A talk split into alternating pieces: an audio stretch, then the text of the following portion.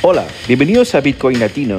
Si te gusta nuestro boletín, suscríbete y síguenos para recibir nuestros futuros podcasts. Siempre estamos respondiendo las preguntas al email semanabitcoin.gmail.com. De parte nuestra, gracias y disfruta del show.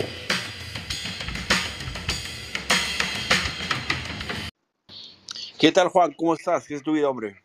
Hola, ¿cómo andas, Fer? ¿Todo bien? ¿Todo tranquilo? Todo, en orden. Todo bien, acá asándome en este gel de llanero. bueno, pero muchos no saben, pero aquí en Brasil estamos en el carnaval, ¿no? Entonces, me imagino que además del calor, existen otros aderezos eh, próximos de lo que, lo que lleva esta, esta fecha, ¿no? Esta fiesta, entre comillas, ¿no? Te gusta mucho a ti el carnaval, ¿verdad, Juan? Ya estás todo, me imagino. Sí, no estoy listo, imagínate que ya estoy todo, todo disfrazado. No, no, la ciudad es un caos completo, está lleno de gente, es insoportable. Yo ya soy bastante cringe con el carnaval. Ya, pasó, ya tuve una época que lo, lo, disfruté, pero ahora ya está, ya, ya pasó. Sí, creo que llega, llegamos a cierta edad donde, de hecho, ¿no? el carnaval no tiene más este, este impacto que tenía antes ¿no? en nuestras vidas, sin duda.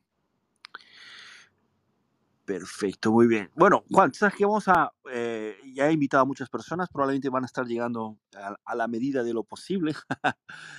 ¿Y qué tal si, si, vamos por lo menos hablando unas cositas al respecto de, de la semana de Bitcoin? Ustedes sabes que estamos eh, haciendo la versión de, este, de esta, esta sala para Spotify, ¿no? nuestro podcast que se llama Bitcoin Latino los postamos todos los martes, ¿no?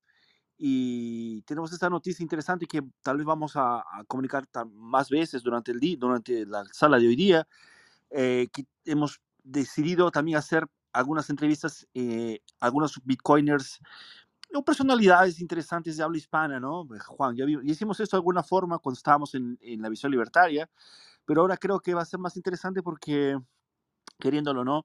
Ya pasó un tiempo, y tal vez esta gente nos pueda contar más novedades sobre su perspectiva. Al fin de cuentas, siempre hay cosas nuevas que hablar de Bitcoin, ¿no? ¿Qué te parece? No, sí, sin dudas. Eh, siempre, aparte, siempre es muy interesante hablar con, con personas que están muy metidas en el, en el, tema de Bitcoin, en todas las novedades que están apareciendo en el mercado. Siempre es muy, muy provechoso, sin dudas. Va a estar muy bueno. Sí, vamos a ver si nuestro amigo Javier o nuestra amiga eh, me olvidé el nombre, Camila. y para empezar, tal vez es eh, lo más próximo, ¿no? Va a ser una buena, una buena idea, sin duda. Muy bien, ¿se te ocurre alguien más, tal vez? ¿Alguien más que quiera, podamos colocar en la lista ahí? ¿Qué crees? Estoy pensando de, habla hispana, que ya, hemos tenido contacto, no sé. Eh, sería interesante, ¿sabes quién? Que yo sé que habla muy bien el español, no es, no es, no es latino, pero habla muy bien, eh, Bitbob de los, del canal Bitcoinero. Sí, Vito, verdad. Vito tiene una, tiene una buena adicción y, y es un bitcoinero así, es súper clásico, los maximalistas más duros que hay, ¿no? Sí, sí, sí, yo la verdad que tuve la, la, honra de participar en una entrevista en el canal de él y la verdad que se nota que tienen muchísimo conocimiento. Son bueno, voy a dejar contigo la responsabilidad de invitarlo porque ya, ya, ya, han creado un vínculo, ¿no? Sí, sí, sin duda, sin duda, no. Ningún problema, contar con eso. Chévere. Genial. Juan, entonces vamos, ¿qué tal si, empezamos y arrancamos con la noticia de hoy día en cuanto llegan nuestros amigos?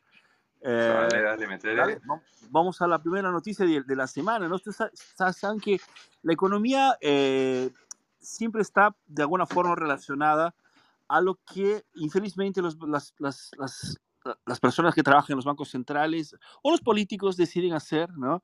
Eh, no es tan libre así como nos imaginamos que sea, infelizmente, ¿no? La economía siempre está presa de alguna forma a los procesos burocráticos, a los procesos de, agendas eh, políticas en, general, ¿no? Y bueno, no es novedad tampoco para nosotros, ¿no? Sobre todo para que nos, nos escuchan, de que los Estados Unidos han, han, imprimido mucho dinero, ¿no?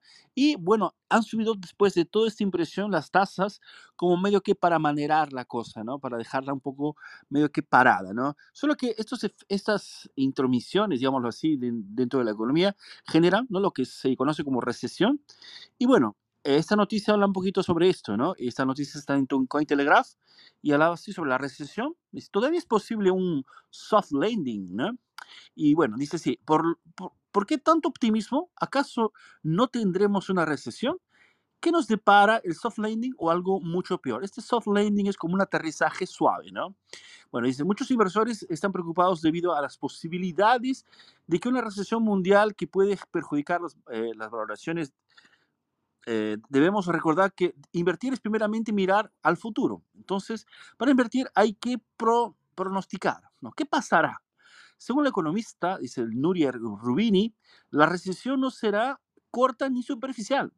En el último libro eh, nos habla de las, de las mega amenazas, ¿no?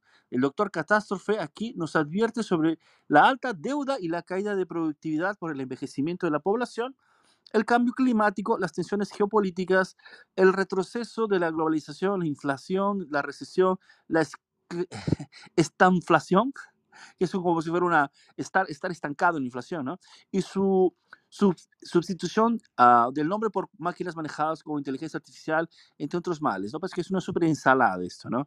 Bueno, al parecer nos espera un sombrío porvenir.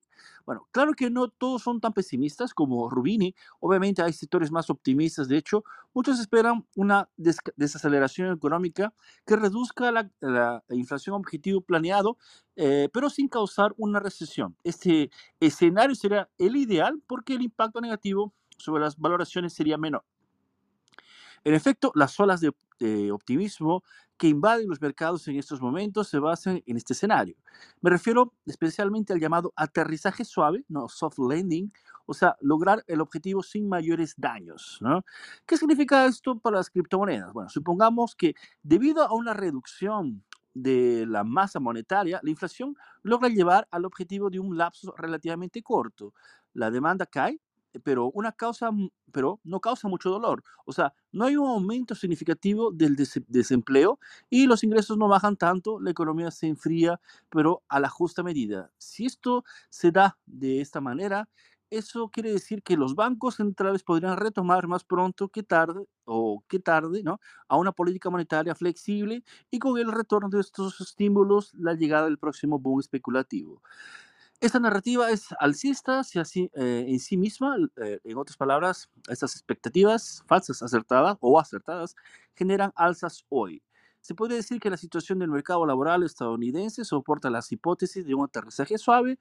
¿Por qué? Bueno, porque a pesar de la política de endurecimiento monetario y los avances del campo de la, de la inflación, el mercado laboral se mantiene fuerte, suficiente para cantar victoria. Bueno, por supuesto que es muy posible que los mercados estén eh, contando los políticos antes de nacer los los pollitos, perdón, están contando los pollitos antes de nacer con un optimismo iluso. Y bueno, y básicamente eso yo no voy a continuar porque la noticia va, va llevando ese, ese, mismo tono de canción, ¿no?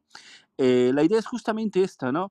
Eh, dar algunas previsiones que serían, yo creo, imposibles de, de, de, saber porque hemos llegado aquí, ¿no? Por eh, pésimas elecciones, pésimos pues más decisiones de, de, los políticos en general, ¿no? Y bueno, eh, la consecuencia de esto es lo que se está viviendo en la economía, ¿no? Eh, americana y por consecuencia la influencia en las criptomonedas por el impacto, por la proximidad que tienen, ¿no? Una cosa con la otra. Ahora, eh, yo no sé, yo, yo quiero preguntar si ustedes tienen alguna idea de qué es lo que van a comer de cada dos días, ¿no?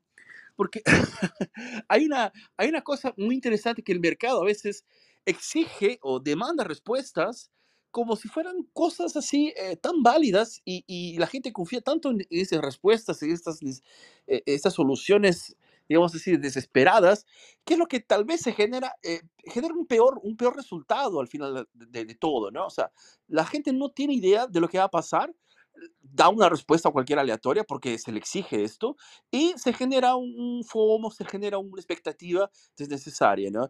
Es por eso que yo concuerdo mucho a veces con, con nuestro amigo Antonio, que no está aquí hoy día, eh, que no le gusta hablar del precio, sobre todo el precio de Bitcoin, obviamente, eh, porque justamente es muy difícil. Hay tantos factores dentro de, las, de lo que se puede denominar ¿no? Eh, precio, ¿no? hay muchas acciones dentro de lo que se puede esperar de aquí hasta final de mes, ¿no? Que es difícil realmente decirlo. Lo que podemos ver es tal vez eh, tes- ver el histórico de Bitcoin, ver cómo se ha comportado y saber si es que de esto de alguna forma nos puede dar un camino, una luz. Eh, yo sé que la, la recesión en los Estados Unidos va a permanecer por- porque es un comportamiento que se está repitiendo, ¿no? Las cosas se mantienen eh, así frías, ¿no? Y es una pena porque hay mucha gente que también está, está parando de, de contratar, no solamente en los Estados Unidos, sino en también el resto de, de- de los países, ¿no? Entonces hay una, como una cadena de dominó que empieza a, a correr por todo lo, de pronto esta área de tecnología, como ya hemos, hemos hablado en otras noticias anteriormente, ¿no? Ah, esto de aquí parece que ya es una burbuja estallando, ¿no? Donde no hay más espacio para crecer y las empresas empiezan ahora a, de, hecho, funcionar a través de servicios de verdad, o sea, eficiencia, ¿no? Y si no tienes eficiencia, no ganas dinero y bueno, tienes que cerrar las puertas y empiezas primero eh, despidiendo gente. Y todo esto es una mezcla, ¿no? De factores que le da sabor a la, a la economía, ¿no? Bueno, yo no voy a monopolizar este tema, no sé si tal vez a algunos de ustedes, chicos les gustaría hablar de cómo está la economía por ahí. Yo sé que nuestro amigo Whisky ya tiene una idea clara sobre esto. ¿Qué piensas, Whisky? ¿Tienes- ¿Te gustaría comentar alguna cosa? Eh, que- hola a todos. eh, ando algo congestionado esta semana, pero sí, ¿no? La, la economía en Estados Unidos está un poco difícil. Ah, ya se está sintiendo un poco la recesión, ah, sobre todo a, niveles de compañías grandes. Ya han, empezado los, los, despidos masivos. eh, todas las semanas que escuchamos todas estas compañías grandes despidiendo 5 a 10% de sus de su planilla, ¿no? Y, y pues nada, aún no se siente a nivel de, del stock market, o sea, pero se dice que el stock market y, la economía en general están relacionadas, pero no es, eh, a veces no, no, es- no está directamente correlacionado y a veces puede demorarse un poco en reflejarse ahí. Es por eso que los mercados no, no están, están relativamente estables en la bolsa y especialmente Bitcoin, como hemos visto desde el principio de año, ya está casi 50% arriba. Eh, es, eh, lo que ha pasado es, a- aparece, que hay un- una, alta de liquidez a nivel ah, mundial. Parece que los bancos centrales han inyectado bastante dinero en los últimos meses, eh, especialmente desde octubre, que ha, que ha impulsado un poco el precio. Pero, pero de ahí la economía se, se, espera que se, que se empiece a deteriorar a medida que pase el año. Eh, la curva de intereses del Estado está bastante negativa, in- invertida, y generalmente eh, indica que la recesión se viene fuerte en los próximos meses, ¿no? En 6, 12 meses. Ah, y pues nada, aquí les oigo más que nada porque estoy con la garganta que me duele. Whisky, tienes que tomarte una, un pisco con limón, ¿eh? Perfecto, no, genial, exactamente eso, ¿no? O sea, las consecuencias están ahí, ¿no? Eh, Hay inflación, ah, no es novedad, las cosas están subiendo los precios, no es novedad. Y bueno, y lo peor que sí, a veces tú puedes decir, no, ¿sabes qué cosas están, están usando el, aquí historia del, gran reset, ¿no? O sea, las nuevas normas, estas normas de, de ser gobernanza, eh, de tener ecología, que esas, esas- estas, estas nuevas cuestiones que se, se le sumaron a los productos, inclusive, ¿no? A la producción en general del mundo. Y esto de alguna forma impacta a todo, ¿no? O sea, y va a faltar, va a faltar cosas, va a estar, van a estar más caras y el mundo no va a ser salvo por nadie porque eso no salva nada. Y bueno, en fin. Bueno, no sé si alguien más se anima, chicos. Vamos a hablar de otra cosa. También tenemos a nuestro amigo Omar que llegó. ¿Cómo estás, Omar? ¿Qué tal? ¿Qué es de tu vida, hombre? Hola, buenas. Llegué, pero a mitad de noticia, casi al final, entonces tampoco sé muy bien de, de qué hablasteis. Ah, Llegué tarde. tranquilo, sin problema. Quédate que vamos a hablar bastante. No, pero Dale, Fer, también una cosa interesante de, de- de resaltar es que con este tipo de noticias queda muy claro cómo que funciona la economía mundial. O sea, para- para- prácticamente somos un juego de tablero de, de- de toda esta sociali- socialite mundial eh, eh, que van manejando, que van manejando la sociedad realmente como si fuera un jueguito de ajedrez. Ah, mira, nos subieron la inflación. Bueno, entonces vamos a, vamos a subir un poquito la tasa de, eh, de, interés para, para, para disminuir el consumo. Ah, ahora nos bajó mucho el desempleo. Bueno, entonces vamos a hacer esto acá. Realmente es un juego y, nos da cuenta, nos damos cuenta de la fragilidad que tiene la economía mundial hoy en día. Cómo, cómo, cómo es tan, tan fallo el sistema en el que estamos inmersos y, y a veces tenemos ese pensamiento de decir, no, no puede ser tan, tan así, tan... Y, realmente lo es, eh, no, no es muy difícil. eh. Cuando, cuando lo empecemos, eh, eh, estos economistas famosos te hablan en, en- en- con palabras extrañas para, para hacerte creer que es difícil, pero la economía es básica. eh, el problema es que nadie no, no las enseña cuando somos chicos, cuando estamos en la escuela, nadie te enseña economía porque no les conviene. Pero es muy básico esto. Eh, entonces, me, me parece que, que este tipo de noticias dejan muy en evidencia lo frágil y lo fallo que es el sistema monetario internacional en el que estamos inmersos hoy y, y la, la- la falta que nos hace un sistema mejor, un dinero fuerte, un dinero de verdad, como, como, lo, como lo es Bitcoin, ¿no? Excelente, excelente conclusión, Juan, concuerdo contigo. Es eso que se trata, ¿no? Ah, es lo, a lo que Bit- Bitcoin está siendo antagonista, ¿no? Antagonista de un sistema que es, como lo has dicho perfectamente, manipulado, eh, que no, no asume, asume sus propias responsabilidades, ¿no? Y siempre está empujando con la barriga, como decimos aquí en Brasil, o sea, está eh, dejando, está negligenciando, ¿no? Los problemas que él mismo crea. Y Bitcoin es lo contrario, Bitcoin es control, porque al fin de cuentas sabemos el número exacto de Bitcoins que habrá en el mundo. Eh, obviamente hay mucha vol- volatilidad porque está dentro del mercado libre, pero lo importante es que eh, lo que sí trae Bitcoin, que es libertad, ¿no? que es anticensura, descentralización, eh, eso sí, no hay como, como, discutir, eso es una, un hecho. Muy bueno, perfecto. Llegó nuestra amiga Nora también. ¿Cómo estás? Buenas tardes, Nora. ¿Qué es de tu vida? ¿Todo tranquilo? Hola, hola, buenas tardes para ustedes. Bueno, bien por acá. Chicos, vamos a regresar a nuestro boletín, ¿no? Entonces, vamos a la siguiente noticia. Gracias, Nora, por, las, novedades. Entonces, ya estamos al tanto. Eh, vamos a la próxima. Yo, sé- que esta a nuestro amigo Omar le va a gustar, porque yo sé que también tiene cierto aprecio por, por el oro. Nora, ¿te animas a leerlo, por favor? Sí, sí, claro, voy a pinchar el link y entonces vamos a leer. Nada, comunicarles también que mm, por alguna razón a veces la sala no es visible dentro del pasillo general, ¿oíste, Fernando? Entonces, algunos usuarios pues no, no podrán entrar si no los pineas antes, ¿vale? Dice así la noticia. Bitcoin está reemplazando el oro, al oro. Paul Krugman, premio Nobel de Economía y columnista del New York Times, ha escrito recientemente sobre, el, sobre Bitcoin y el oro. ¿Qué tan sensato son sus argumentos? Para los académicos, el debate sobre Bitcoin y sus similitudes con el oro puede resultar muy apasionante. De hecho, Paul Krugman, premio Nobel de Economía y columnista de New York Times, ha escrito al respecto recientemente. A los fanáticos no les gusta mucho cuando alguien habla mal de Bitcoin. Sin embargo, soy de los que piensa que siempre es interesante escuchar a todos los bandos. Se aprende mucho.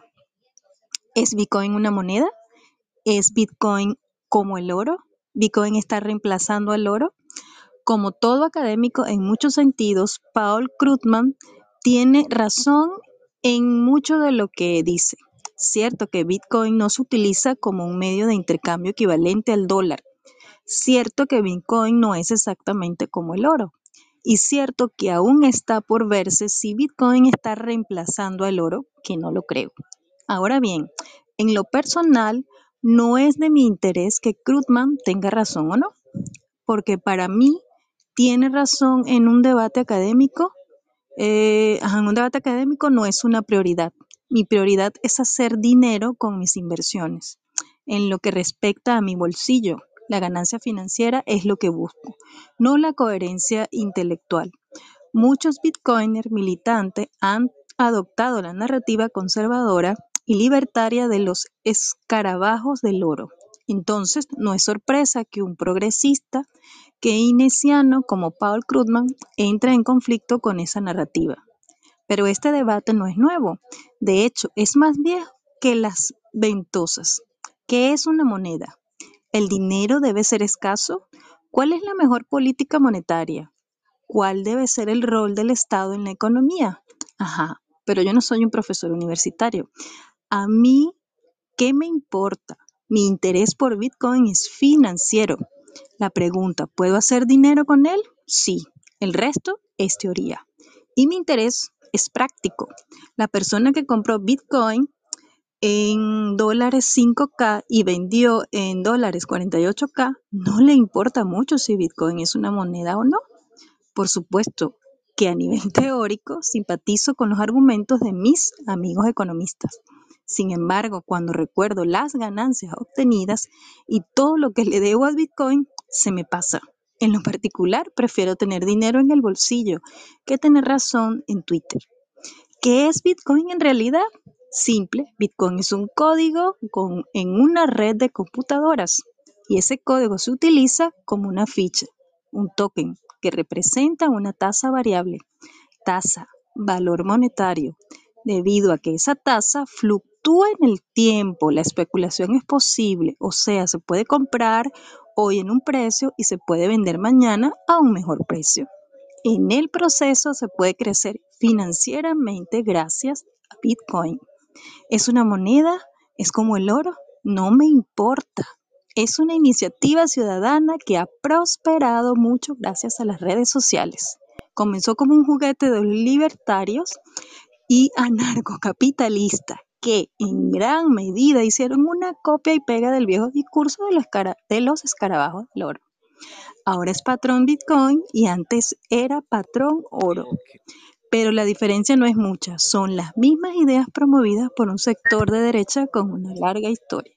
Hasta allí creo que sería interesante dejarlo, no sé qué dices tú. Perfecto, no, yo creo que ha pintado muy bien eh, su opinión. La opinión, obviamente, es la opinión del de, de autor del, de ese texto, ¿no? Eh, justamente en un, como respuesta a un debate de Twitter, que ustedes, ustedes que ya conocen Twitter saben muy bien de qué se trata, ¿no?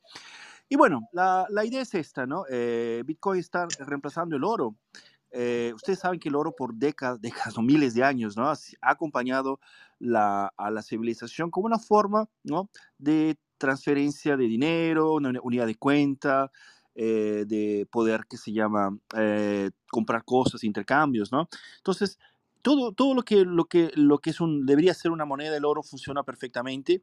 Y es por eso que todo el mundo lo conoce, ¿no? En todo el mundo, así, siendo literalmente, ¿no? En, Japón, en África, en América, en todo lado es posible encontrar, ¿no? Eh, algún lugar donde las personas compren y venden oro. Ahora, Bitcoin. Bitcoin será el, es el reemplazo para, para, para el oro. Obviamente eh, estamos actualizando ¿no? la información. Yo concuerdo parcialmente con lo que nuestro amigo, nuestro amigo del, del texto, al autor de este artículo, dice, ¿no? Y yo entiendo gran parte de lo que también dice en el sentido de que mucha gente que está especulando con Bitcoin piensa que Bitcoin va a hacerlo rico, va a darle algún tipo de, de eh, multiplicar sus dólares o euros o lo que, lo que sea, ¿no? Y de alguna forma está bien, o sea, no, no soy contra ese tipo de, de pensamiento, solo que también, además de esto, ¿no? Eh, Bitcoin tiene otras, otras soluciones, ¿no? Eh, y para otro tipo de, de personas que lo quieran usar de otra forma, ¿no? Como por ejemplo, para transferir dinero de un lugar para otro. Eh, o para, por ejemplo, guardar dinero para ahorrarlo para más adelante, no necesariamente con el sentido de eh, multiplicarlo, sino simplemente el hecho de mantenerlo aislado de lo que podría ser un riesgo, ¿no? Y escapar del riesgo es algo que el, mundo financiero siempre ha hecho, ¿no? Pues, cuando vemos, por ejemplo, los grandes gestores de, de, de, economías financieras del mundo, eh, lo que ellos hacen, de hecho, es simplemente hacer que el dinero escape del riesgo de un hace de un eh, elemento, un activo para otro o de un país para otro y eso Bitcoin lo hace de forma espectacular y tal vez este sea la mejor cualidad que Bitcoin tenga, ¿no? Pero bueno, tal vez nuestro amigo Omar nos quiera contar un poquito más sobre su experiencia con el oro. ¿Qué Omar, ¿te animas? A ver, si no, no, a mí también me podemos gusta continuar. Mucho el oro, sobre todo, Juan, tal sobre vez. todo en físico, en formato físico. Dale, dale. Eh, eh, el oro pues tiene sus cosas buenas, volvemos a ver siempre, es tangible, puedes hacer pulseras, puedes hacer lingotes. De hecho, yo tengo una moneda hecha en plata que, que es un Bitcoin, ¿vale? O sea, el logo del Bitcoin y tal. Y ahí está grabado que pone Omar y bueno, pues eh, fue un regalo de, de mi pareja y, esas cositas eh, están muy chulas. Realmente tiene sus ventajas igual que sus inconvenientes. A la hora de moverlo, pues ya sabemos que Bitcoin es mucho mejor para moverlo a la hora de, irte de un país a otro no hay color. A la hora de almacenarlo, pues bueno, si tienes mucha cantidad de oro, pues vas a necesitar una seguridad muy grande, pero para lo que puedo tener yo, lo puedo tener sin problemas y, y no pasa nada. lo de siempre. Sí que es verdad que puede que tenga igual, eh, contando entre Bitcoin y oro, igual tengo un 95% de Bitcoin y 5% de oro. O sea, tengo muy poquito.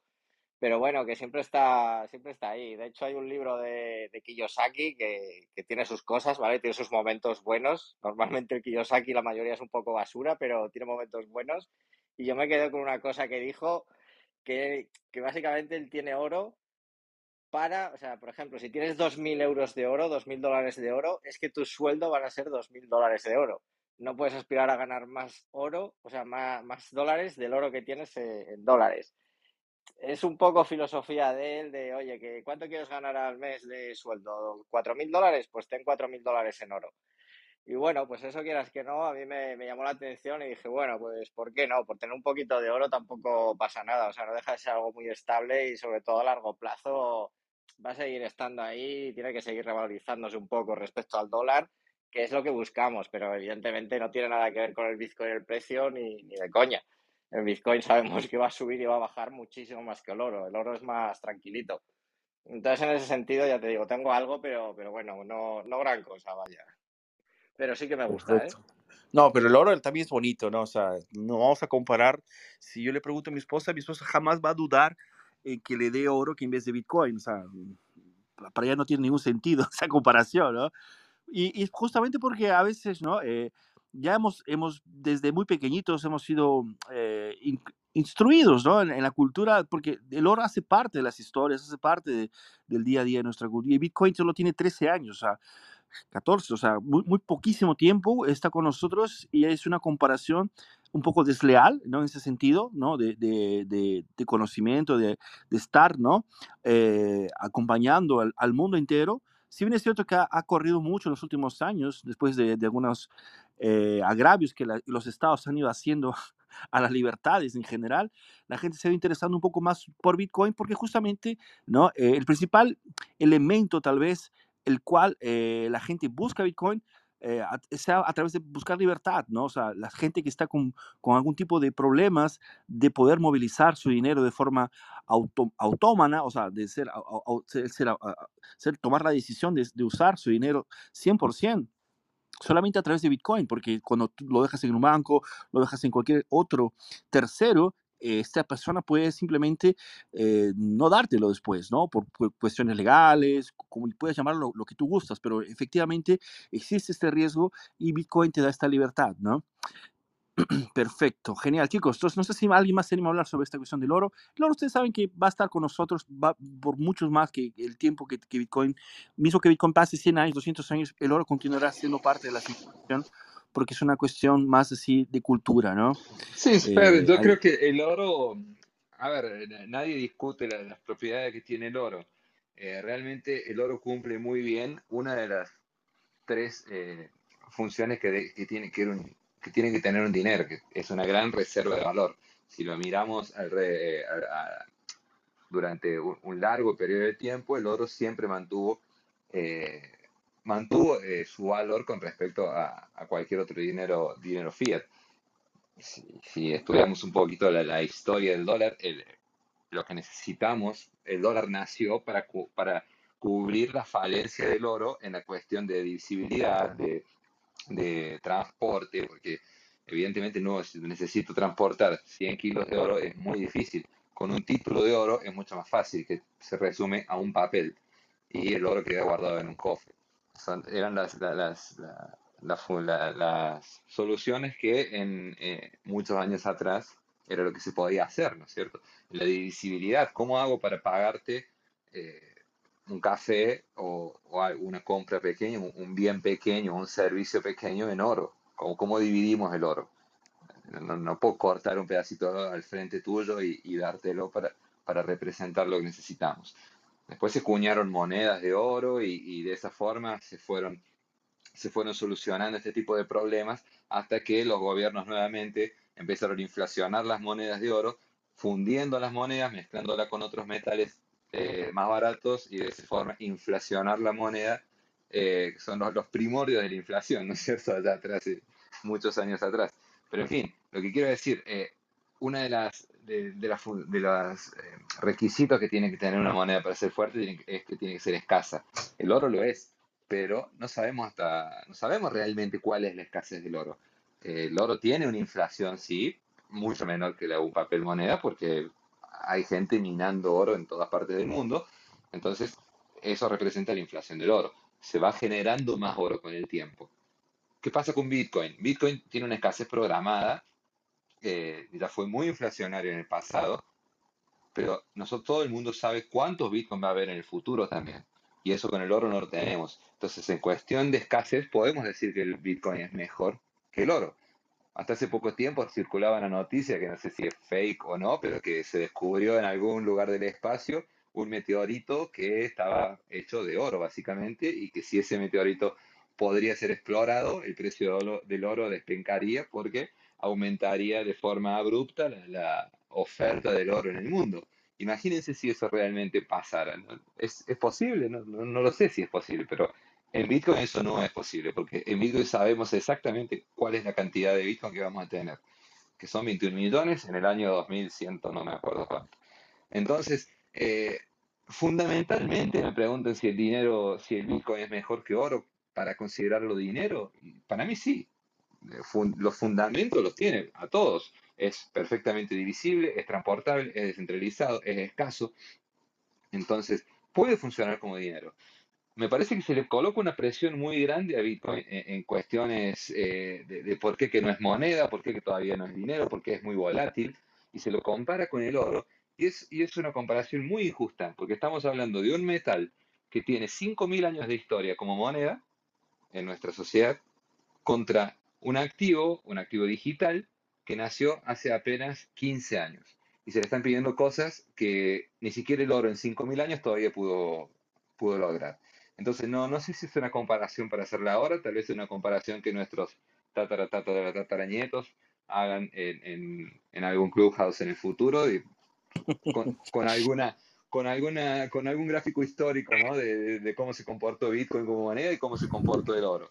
Entonces, me parece que viene por ahí. Los fundamentos para ser mucho mejor que el oro, para mí los tiene y es clarísimo. Pero bueno, ahí el tiempo solo nos podrá probar si, si estamos ciertos o no. Perfecto, muy bien. Bueno, chicos, eh, esta cuestión del oro y, Bitcoin sin duda no es una novedad. Vamos a escuchar por mucho tiempo. ¿no? Hay, hay gente que es muy fan del oro y tiene toda la razón. El oro siempre, siempre estuvo ahí, ¿no? Eh, siempre nos ha, nos ha rescatado de una forma u otra, ¿no? Pero bueno, eh, chicos, sobre nuestro amigo Brian que está, está aquí abajo y seguramente va a contarnos alguna novedad. ¿Cómo estás, Brian? ¿Qué tal? ¿Puedes hablar lo que gustes? Hola, ¿qué tal? bueno, les comento que yo me metí también en el mundo de las cripto ya aproximadamente ya son dos años y ha sido algo bueno porque yo soy ahorita inversión de Doc, invierto en Dogecoin y aparte muevo dinero cuando viajo solo con criptomonedas y es mucho más rentable, me paso a los bancos, no pago los impuestos por salidas de divisas, tampoco tengo que pagar al banco del país donde voy a enviar el dinero, nada. Entonces les recomiendo mucho las inversiones para mover dinero. Por ejemplo, con Rusia, eh, no se podía mover dinero de una forma. Entonces, ¿qué pasaba? Comprábamos USDT y lo vendíamos. Y actualmente vivo en Canadá y asimismo tengo dinero en mi país y lo que hago es comprar en mi país USDT y acá lo vendo por eh, lo vendo por dólar canadiense y, y salgo ganando porque los cambios son mucho más altos en, en las criptomonedas, o sea, son mucho más altos que cambiarlo en una, casa de cambio aquí en Canadá. Y esa es mi historia con las cripto. Perfecto, Brian. Dime una cosa, ¿nunca pensaste en hacerlo network? Sorry, ¿qué cosa? Sí, hacer, hacer lo que tú haces con USD en vez de usar esta, esta versión de eh, ser un stablecoin, ¿no? En vez de usar este stablecoin, no usar eh, directamente Lightning Network, que es una segunda capa de Bitcoin. ¿Escuchaste hablar de esto o no? No, hace poco entré al grupo. Yo comencé con esto de las criptomonedas con lo que es Binance. Ah, perfecto, genial. Bueno, genial, perfecto. Gracias por tu, por tu, tu, testimonio. Quédate con nosotros aquí, vamos a hablar un poquito. Y bueno, de esto se trata, se trata de, de ayudar a las personas que están empezando, ¿no? Eh, todo el mundo ya empezó una vez u otra y estás, estás en un lugar correcto, que no te vas a arrepentir, ¿no? Y si te arrepientes también, bueno, ni modo, hace, parte de la vida. Pero bueno, quédate con nosotros que vamos a hablar un poquito sobre esto, de, de, lo, de lo que es la, movilizar dinero de un lugar a otro. Yo soy peruano, vivo, vivo en Brasil, ¿no? Y eh, movilizar dinero, llevar un lugar para, o sea, hoy día desde, desde que la Internet existe, ¿no? La gente eh, ya trabaja para varios lugares y hace tipos de, de transferencias que serían imposibles de existir en un mercado, en un, un sistema bancario eh, como lo conocíamos tal vez, ¿no? Como, lo, como funciona actualmente en, sin, sin, sin, modernidad, ¿no? La Internet justamente exige, demanda soluciones que los bancos hoy día no, no tienen, infelizmente. Entonces, es por eso que eh, funciona muy bien, ¿no? La cuestión de las transferencias. Y hay una fórmula muy, muy práctica que se utiliza, ¿no? Que es a través de la blockchain. Entonces, tenemos una capa 2 que se llama Lightning Network. Eh, se pueden bajar varias billeteras a través de, de, de, de la depende de lo que usas iOS o si utilizas Android, ¿no? Hay algunas opciones ahí en el mercado. Eh, y esta, esta transferencia es inmediata, es, es prácticamente eh, rapidísima, y lo, pero lo más importante de todo, amigo Brian, es que no tienes un tercero, o sea, por ejemplo, si estás en Binance, existe un riesgo así, yo diría hasta inclusive mediano, de que en algún momento ellos de alguna forma u otra cierren eh, las puertas, retrasen o de alguna forma te den algún tipo de exigencia que no necesariamente parta de ellos, sino tal vez parta de, de algún órgano eh, estatal, ¿no? Y eso retrase o tal vez imposibilite algunos futuros, eh, algunas tra futuras transferencias que tengas programadas o, o, hayas planeado. Entonces, es bueno que tengas más, más conocimiento sobre otras alternativas, como esta, por ejemplo, el Lightning Network, que funciona muy bien, ¿no? Que se pueden utilizar eh, de forma muy, muy práctica, ¿no? Si, si te quedas hasta el final eh, te, si, y te bajas una billetera, probablemente te, te, te podemos mandar unos 2.000 satoshis para que lo, lo hagas, hagas, la prueba de forma este, pedagógica, ¿no? Así vas a poder comprobar que es muy rápido, ¿no? Y bueno, y a partir de eso tú puedas hacer, ¿no? De, tus transferencias sin ningún problema de dejar el, tu dinero en un exchange o utilizando un stablecoin que también tiene algunos, algunos, algunos problemas versus Bitcoin. Una cosa importante, Brian, es que aquí en, este, en esta sala vamos a hablar de Bitcoin eh, desde una perspectiva maximalista, significa que vamos a hablar mucho más de Bitcoin que de otras cosas, porque de hecho lo que nos interesa es que la gente aprenda sobre Bitcoin, ya que versus las otras cosas, como por ejemplo Ethereum o las stablecoins, cualquier otra de ellas, hay mucha diferencia, ¿no? Para nosotros Bitcoin, de hecho, es... Eh, la moneda descentralizada única, ¿no? Y el resto son centralizadas y pueden ser eh, censuradas, pueden ser, no sé, multiplicadas y no tienen un valor como lo tendría Bitcoin, ¿dale? Entonces, Yo tengo una duda. Dale, Brian. Con el tema que me habías dicho de otra forma de trabajar con billeteras directas. También he trabajado así, pero el problema es la seguridad. Por ejemplo, en Binance congelan tus criptomonedas y hasta que tú pongas liberar y que comprueben que el dinero se llegó a tu cuenta, te liberan tus cripto. Pero por ejemplo, trabajando solo con la dirección de la billetera, ahorita acabo de hacer una venta, una compra, perdón, y me, me tengo que esperar que, que le aparezca el dinero en su cuenta bancaria. Entonces, eh, hasta eso, tengo que confiar en la persona que, que, cuando la persona reciba el dinero me envíe. Ahorita estoy con el corazón a mano esperando que todo salga bien. Pero eso lo hice porque obviamente cuando tú haces eh, compras directas, eh, ganas más, o sea, lo puedes conseguir a un, mejor, a un mejor precio. Y la otra es cómo consigues los compradores o vendedores a un buen precio para que cuando hagas la, la venta y compra de cripto, ganes. Esas son mis preguntas. Entiendo, Brian. Yo creo que, bueno, la cuestión cripto, como te dije, en este caso estamos hablando de Bitcoin. En el caso de Bitcoin, tú lo consigues comprar tanto de una persona que tenga Bitcoins o puedes comprarla en un exchange si gustas. Eh, la diferencia sería que, uh, bueno, tienes que observar mucho que el exchange no es un lugar para dejar el Bitcoin. Lo importante es que si, lo, si haces una compra, eh, independientemente del precio, creo que hoy día no vale la pena dejarlo. Es bueno llevártelo a tu propia billetera ¿no?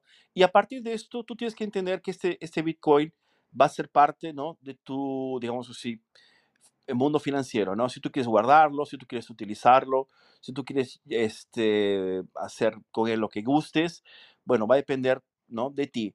Eh, usar Bitcoin para hacer transferencias internacionales es algo muy fácil, muy rápido y muy barato, ¿no?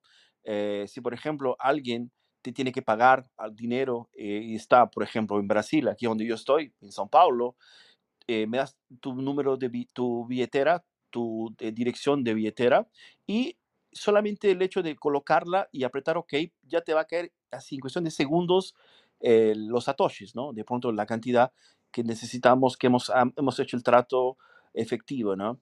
Eh, la venta de servicios, de productos, eh, obviamente tú vas a tener que ahí observar la cuestión de precios y todo lo demás, ¿no? Porque cuando tú recibes, lo, recibes en satoshis, tú vas a tener que después transformarlos a Bitcoin, que es algo muy simple. Hoy día hay muchas billeteras que ya hacen esto, ¿no?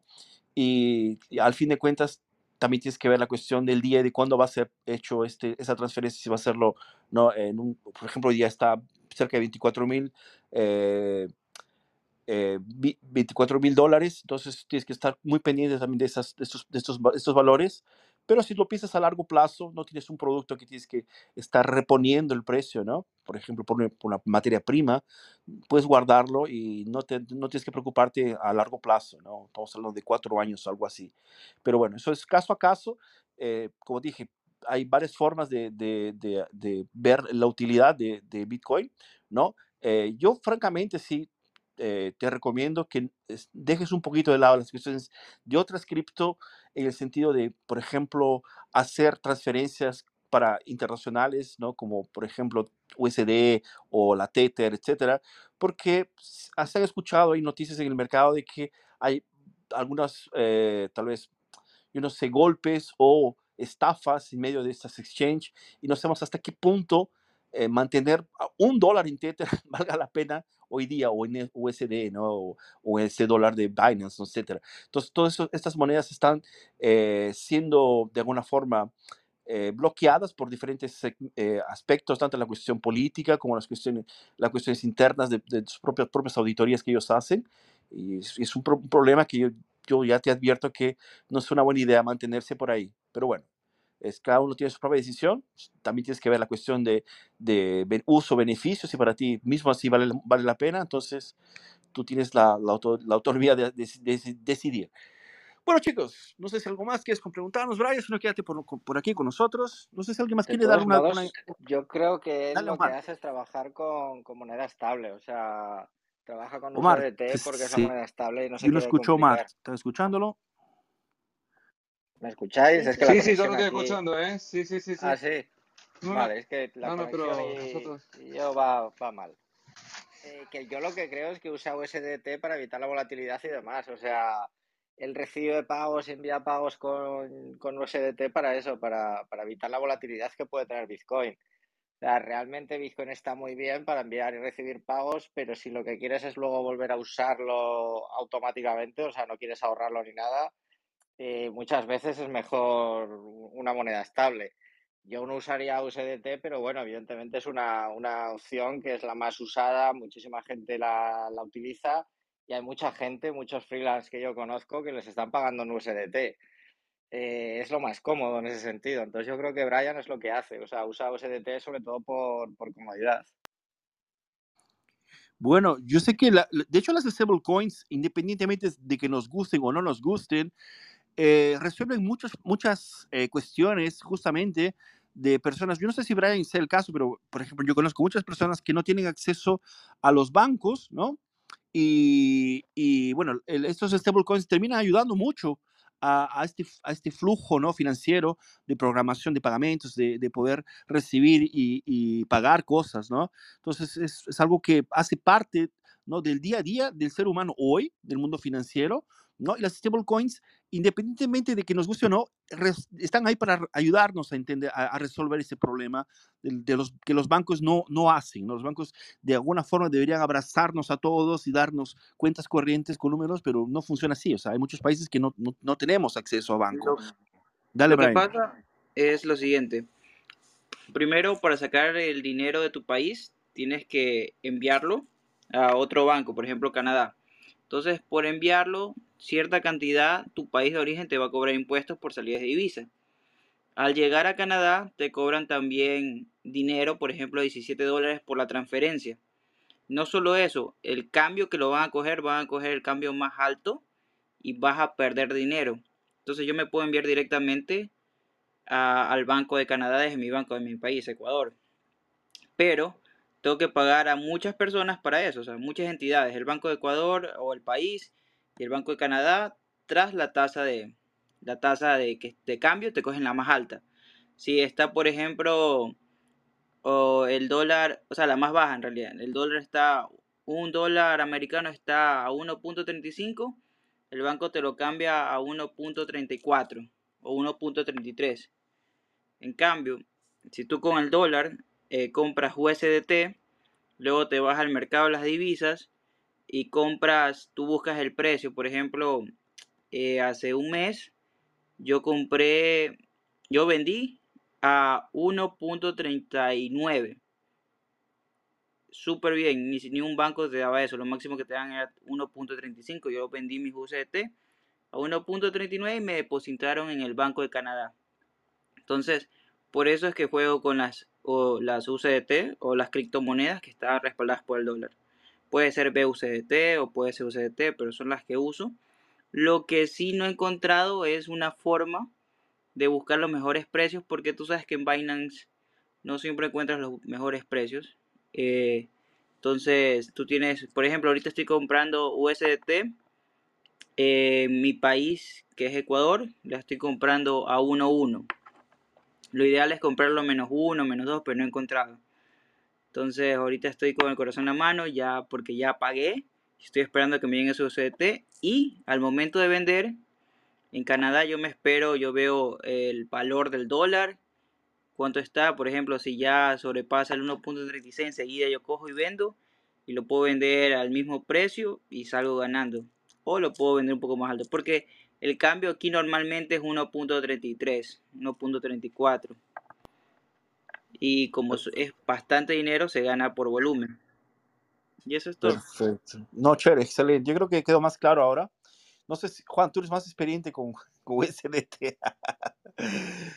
Pero bueno, Zairo, yo, yo francamente yo, yo utilizaría eh, el Lightning Network para hacer las transferencias porque ya queda totalmente conmigo la cosa, ¿no? O sea, eh, yo sé que no voy a ganar la transferencia porque el Lightning Network que van, van, van, a pagarme en Ecuador o en Perú, en cualquier lugar, va a ser el mismo Lightning Network que voy a recibir. No, o sea, no hay ninguna eh, inversión dólar, ¿no? O sea, no va a haber una diferencia, pero yo estoy utilizando un sistema altamente seguro y descentralizado. O sea, ese es tal vez, si yo estoy buscando esto, tal vez sería esta mi, mi decisión, ¿no? Eh, no lo pensaré dos veces. Si yo quiero tener algún sistema que no va a darme problema, que no va a bloquearme, no va a eh, darme un dolor de cabeza, eh, no desnecesariamente, ¿no? Voy a usar Lightning Network o Bitcoin si quiero tener un gran monto de dinero, ¿no?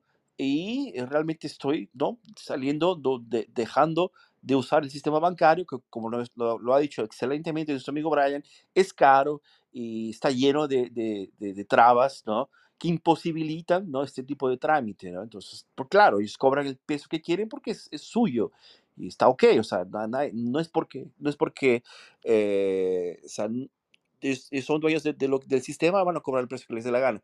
Ahora, existe otro, otra alternativa que es Bitcoin y con ello la gente hace esas transferencias, obviamente no lo hace en el sentido de tal vez de tener ganancias, ¿no? Porque el precio que vas a pagar, que va a pagar allá por el Bitcoin, pues va a ser muy próximo del precio que, que vas a vender tú allá en donde estás.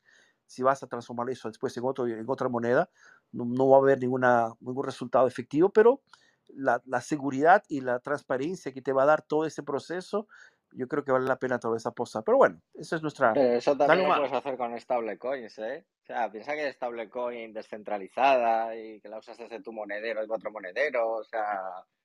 Lo mismo que puedes hacer con Bitcoin se puede hacer con una estable si, si quisieras en el fondo. No es exactamente igual, pero bueno, que, que eso, que ya te digo, que hay stablecoin descentralizadas y que funciona muy bien. Bueno, yo no voy a entrar en ese debate porque. Dale, dale, Jeremy, ¿cómo estás? Buenas. ¿Qué es tu vida, hombre? Buenas tardes, ¿qué tal? ¿Cómo están? Saludos a todos.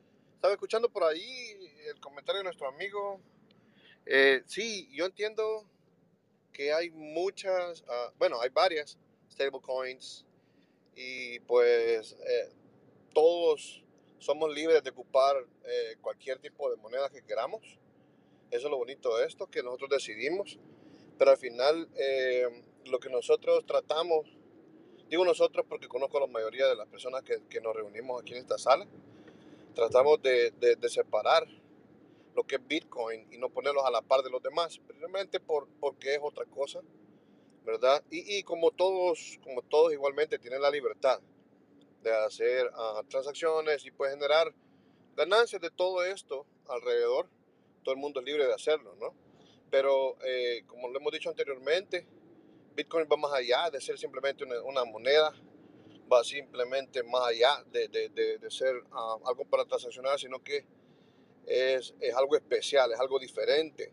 Y esto para las personas que vienen entrando, eh, tienen que saberlo de entrada, pues, que sacamos del saco de las criptomonedas, como le llaman a todos, a Bitcoin, ¿verdad? Bitcoin descentralizada, en verdad, Bitcoin tú eres el único dueño de ella, no depende de otra persona, ni como dijo el amigo, yo espero que alguien más, o no, con Bitcoin no esperas que alguien más, tú puedes hacer lo que quieras con él y, no, no depende de otra persona, ¿no? Entonces todo es transparente, todo se mira en la blockchain y bueno, esa es mi opinión y, y todos estamos libres, ¿no? Al final de, de, utilizar los coins o, o las monedas que tenemos, pero nosotros sacamos a Bitcoin de, pues, de ese saquito donde todo el mundo casi los pone, ¿verdad? Eso nomás mi opinión, con todo respeto.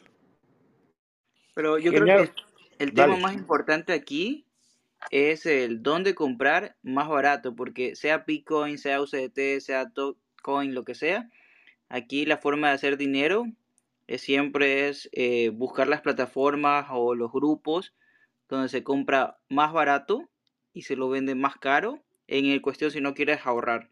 Porque se hace mucho esa venta. Por ejemplo, yo no puedo comprar un Bitcoin al precio que sale directamente del mercado. Siempre es un más uno, más dos, más diez, más 300, no sé, pero nunca se vende al mismo precio que lo compran.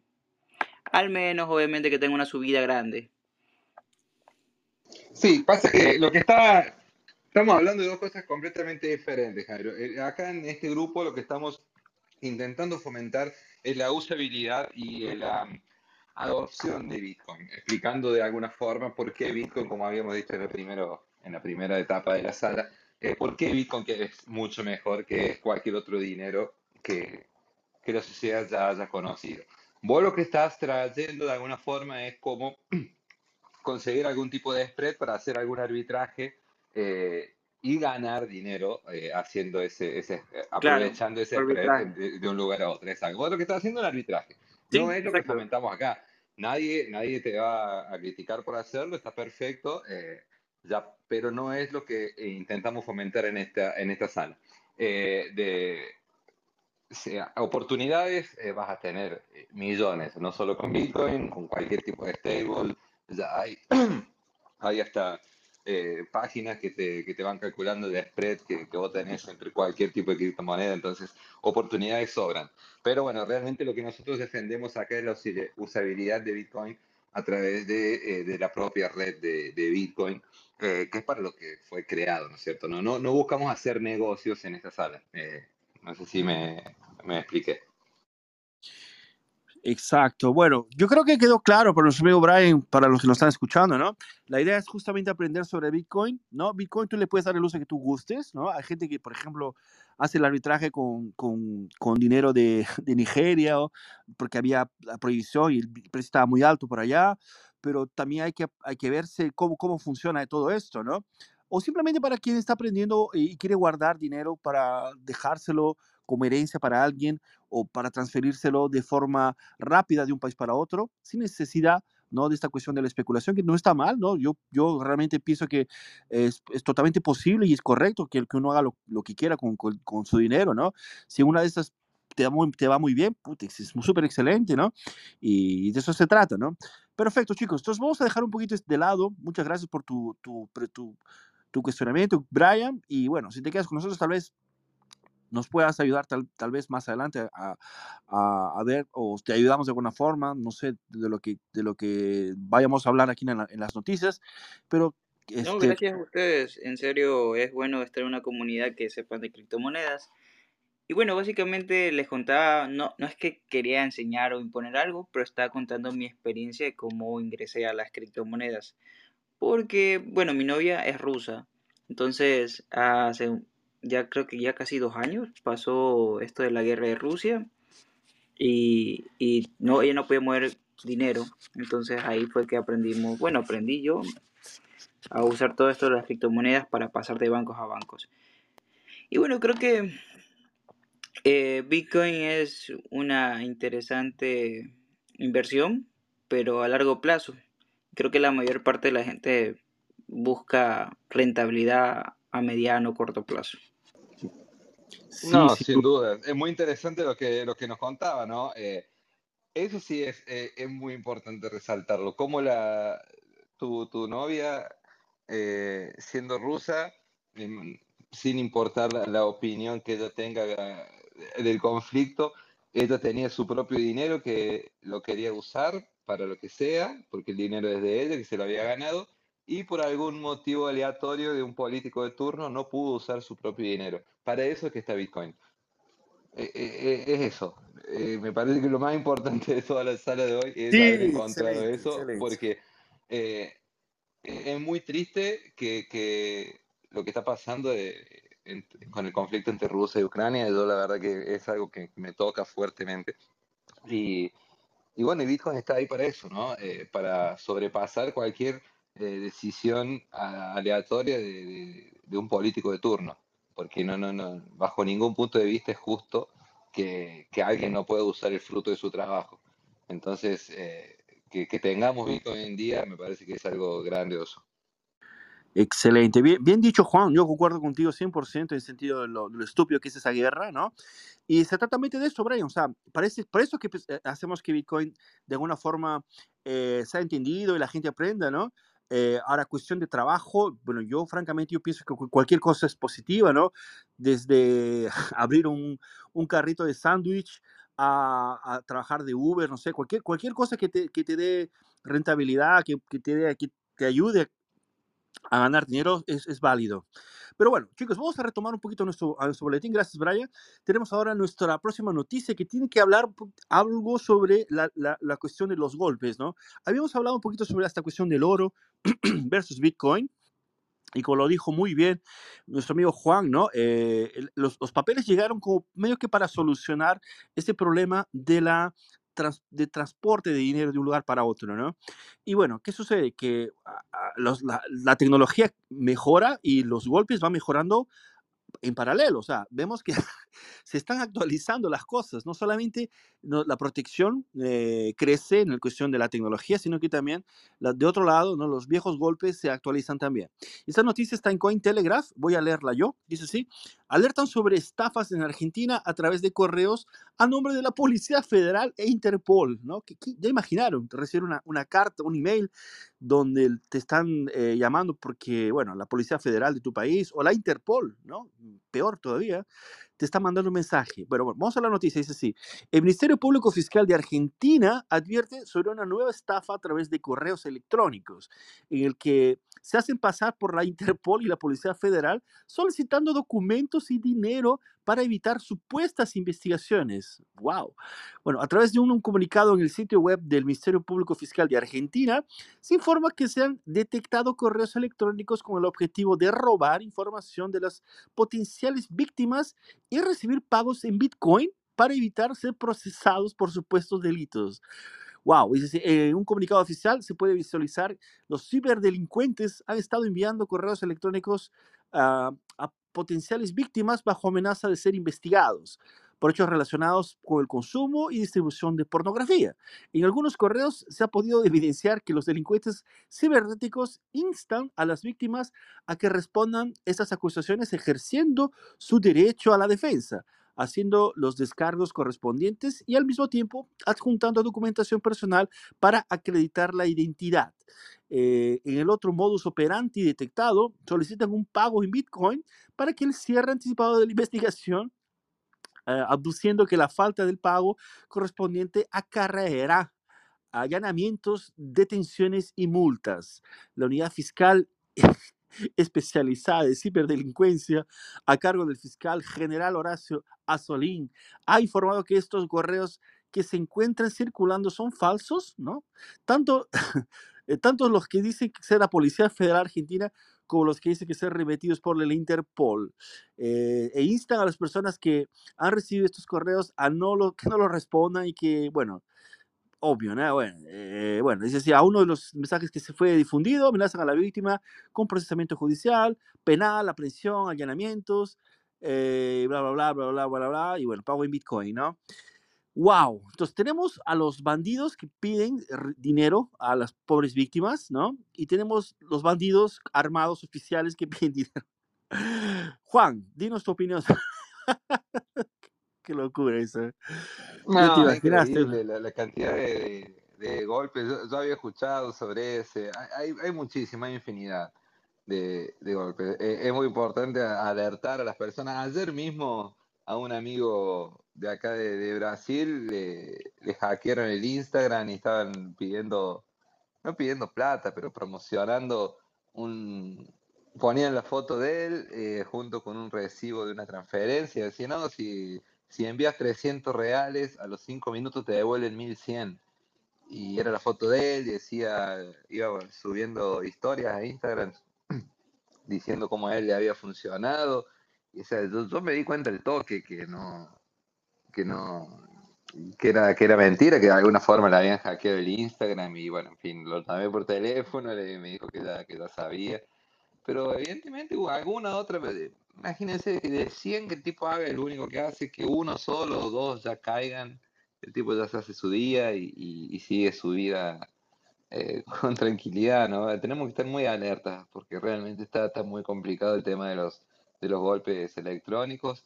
Utilizan siempre eh, al nombre criptomonedas o a Bitcoin porque ya las personas eh, inconscientemente ya relacionan cripto o, o Bitcoin a, algún activo de alto rendimiento que te pueda hacer rico del día para la noche, lo cual es eh, completamente errado. Pero en fin, eh, es como que está esa semillita en inconsciente y cuando te dicen, no, no, pero es a través de Bitcoin, bueno, capaz que, capaz que sea verdad, no sé. Y si te usan la, la ingeniería social para hacerte creer que estás hablando con un amigo tuyo, que, que a él le sirvió, ahí vos la confías y, y bueno, y así te roban tu, tu, tu plata, ¿no? Tenemos que estar muy atentos, sobre todo entender que no existe almuerzo gratis, que no, no hay, no hay forma de que si yo deposito 100 me devuelvan 200 en 5 minutos porque es simplemente insustentable. Eh, eh, en algunas horas básicamente se acabaría el dinero del mundo si lo piensan con, con un poco de frieza. Entonces hay que estar muy atentos, gente, y, y sobre todo eh, alertar mucho a, a sus seres queridos, por ahí a las personas más viejas, nuestras madres, nuestras abuelas, que son por ahí un poco más vulnerables con el tema tecnológico porque simplemente no entienden y pueden llegar a creer en, esta, en este tipo de golpes, ¿no? Me parece que hay que estar alertos, alertas y, y difundirlo. Sí, muy bien dicho, Juan. No, de hecho, a mí también ya me pasó eso. No, no a mí, sino a mi hermana. El mes pasado le- también le hackearon el Instagram, ¿no? Y el golpe era el siguiente, o sea, ella colocaba así, ah, amigos, una amiga mía está, está viajando y está vendiendo sus cosas eh, de remates, si sabes, un celular por eh, la mitad del precio, eh, no sé, u- la cama, una, un aire acondicionado, un coche, toda la mitad del precio, ¿no? Y, y lo colocaba en, la- en las historias y la gente caía porque, bueno, al fin de cuentas tienes e- es- esta, esta de pronto eh, presencia, ¿no? Que es tu, tu, tu nombre ahí, y la gente y mandaba mensaje, hablando por WhatsApp, no todo por texto, y mucha gente perdió dinero y es algo que infelizmente está, está muy popular en Instagram, entonces tomen cuidado. No sé si alguno de ustedes ya vio este golpe, pero aquí en Brasil es muy famoso, Hola. o tal vez otros. Dale, Jeremy.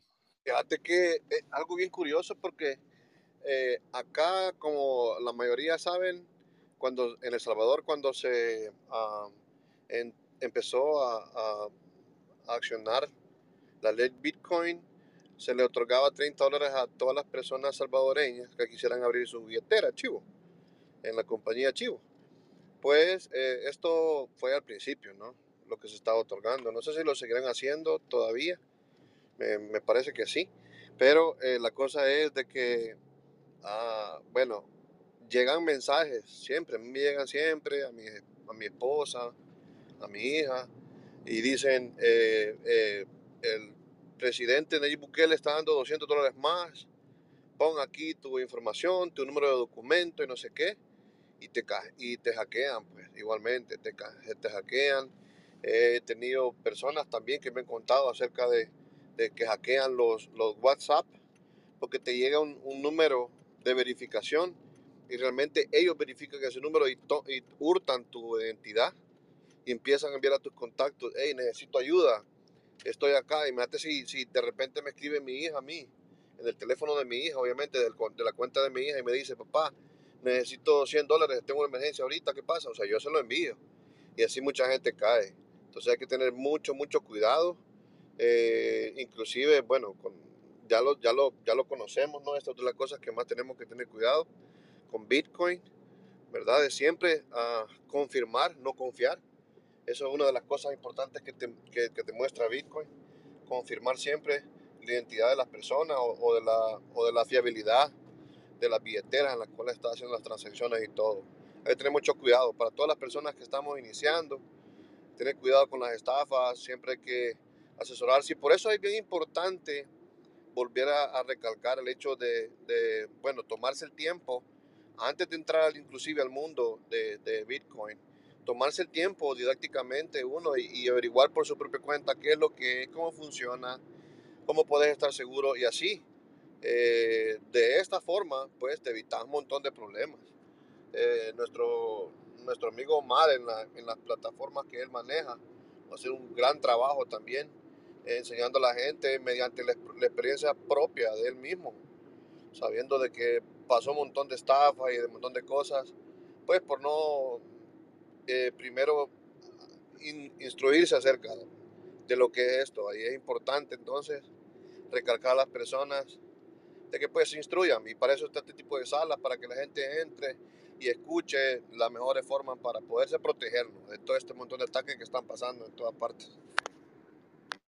Yo es que soy mucho de ensayo-error, ¿vale? O sea, yo soy mucho de probar y decir, venga, voy a probar esto a ver qué es. ¿Qué pasa? Que en el mundo Bitcoin no funciona muy bien porque en el mundo Bitcoin estoy todo el rato eh, probando con dinero. No es como cuando aprendí a programar, que oye, son líneas de código, ensayo-error, no gasto dinero.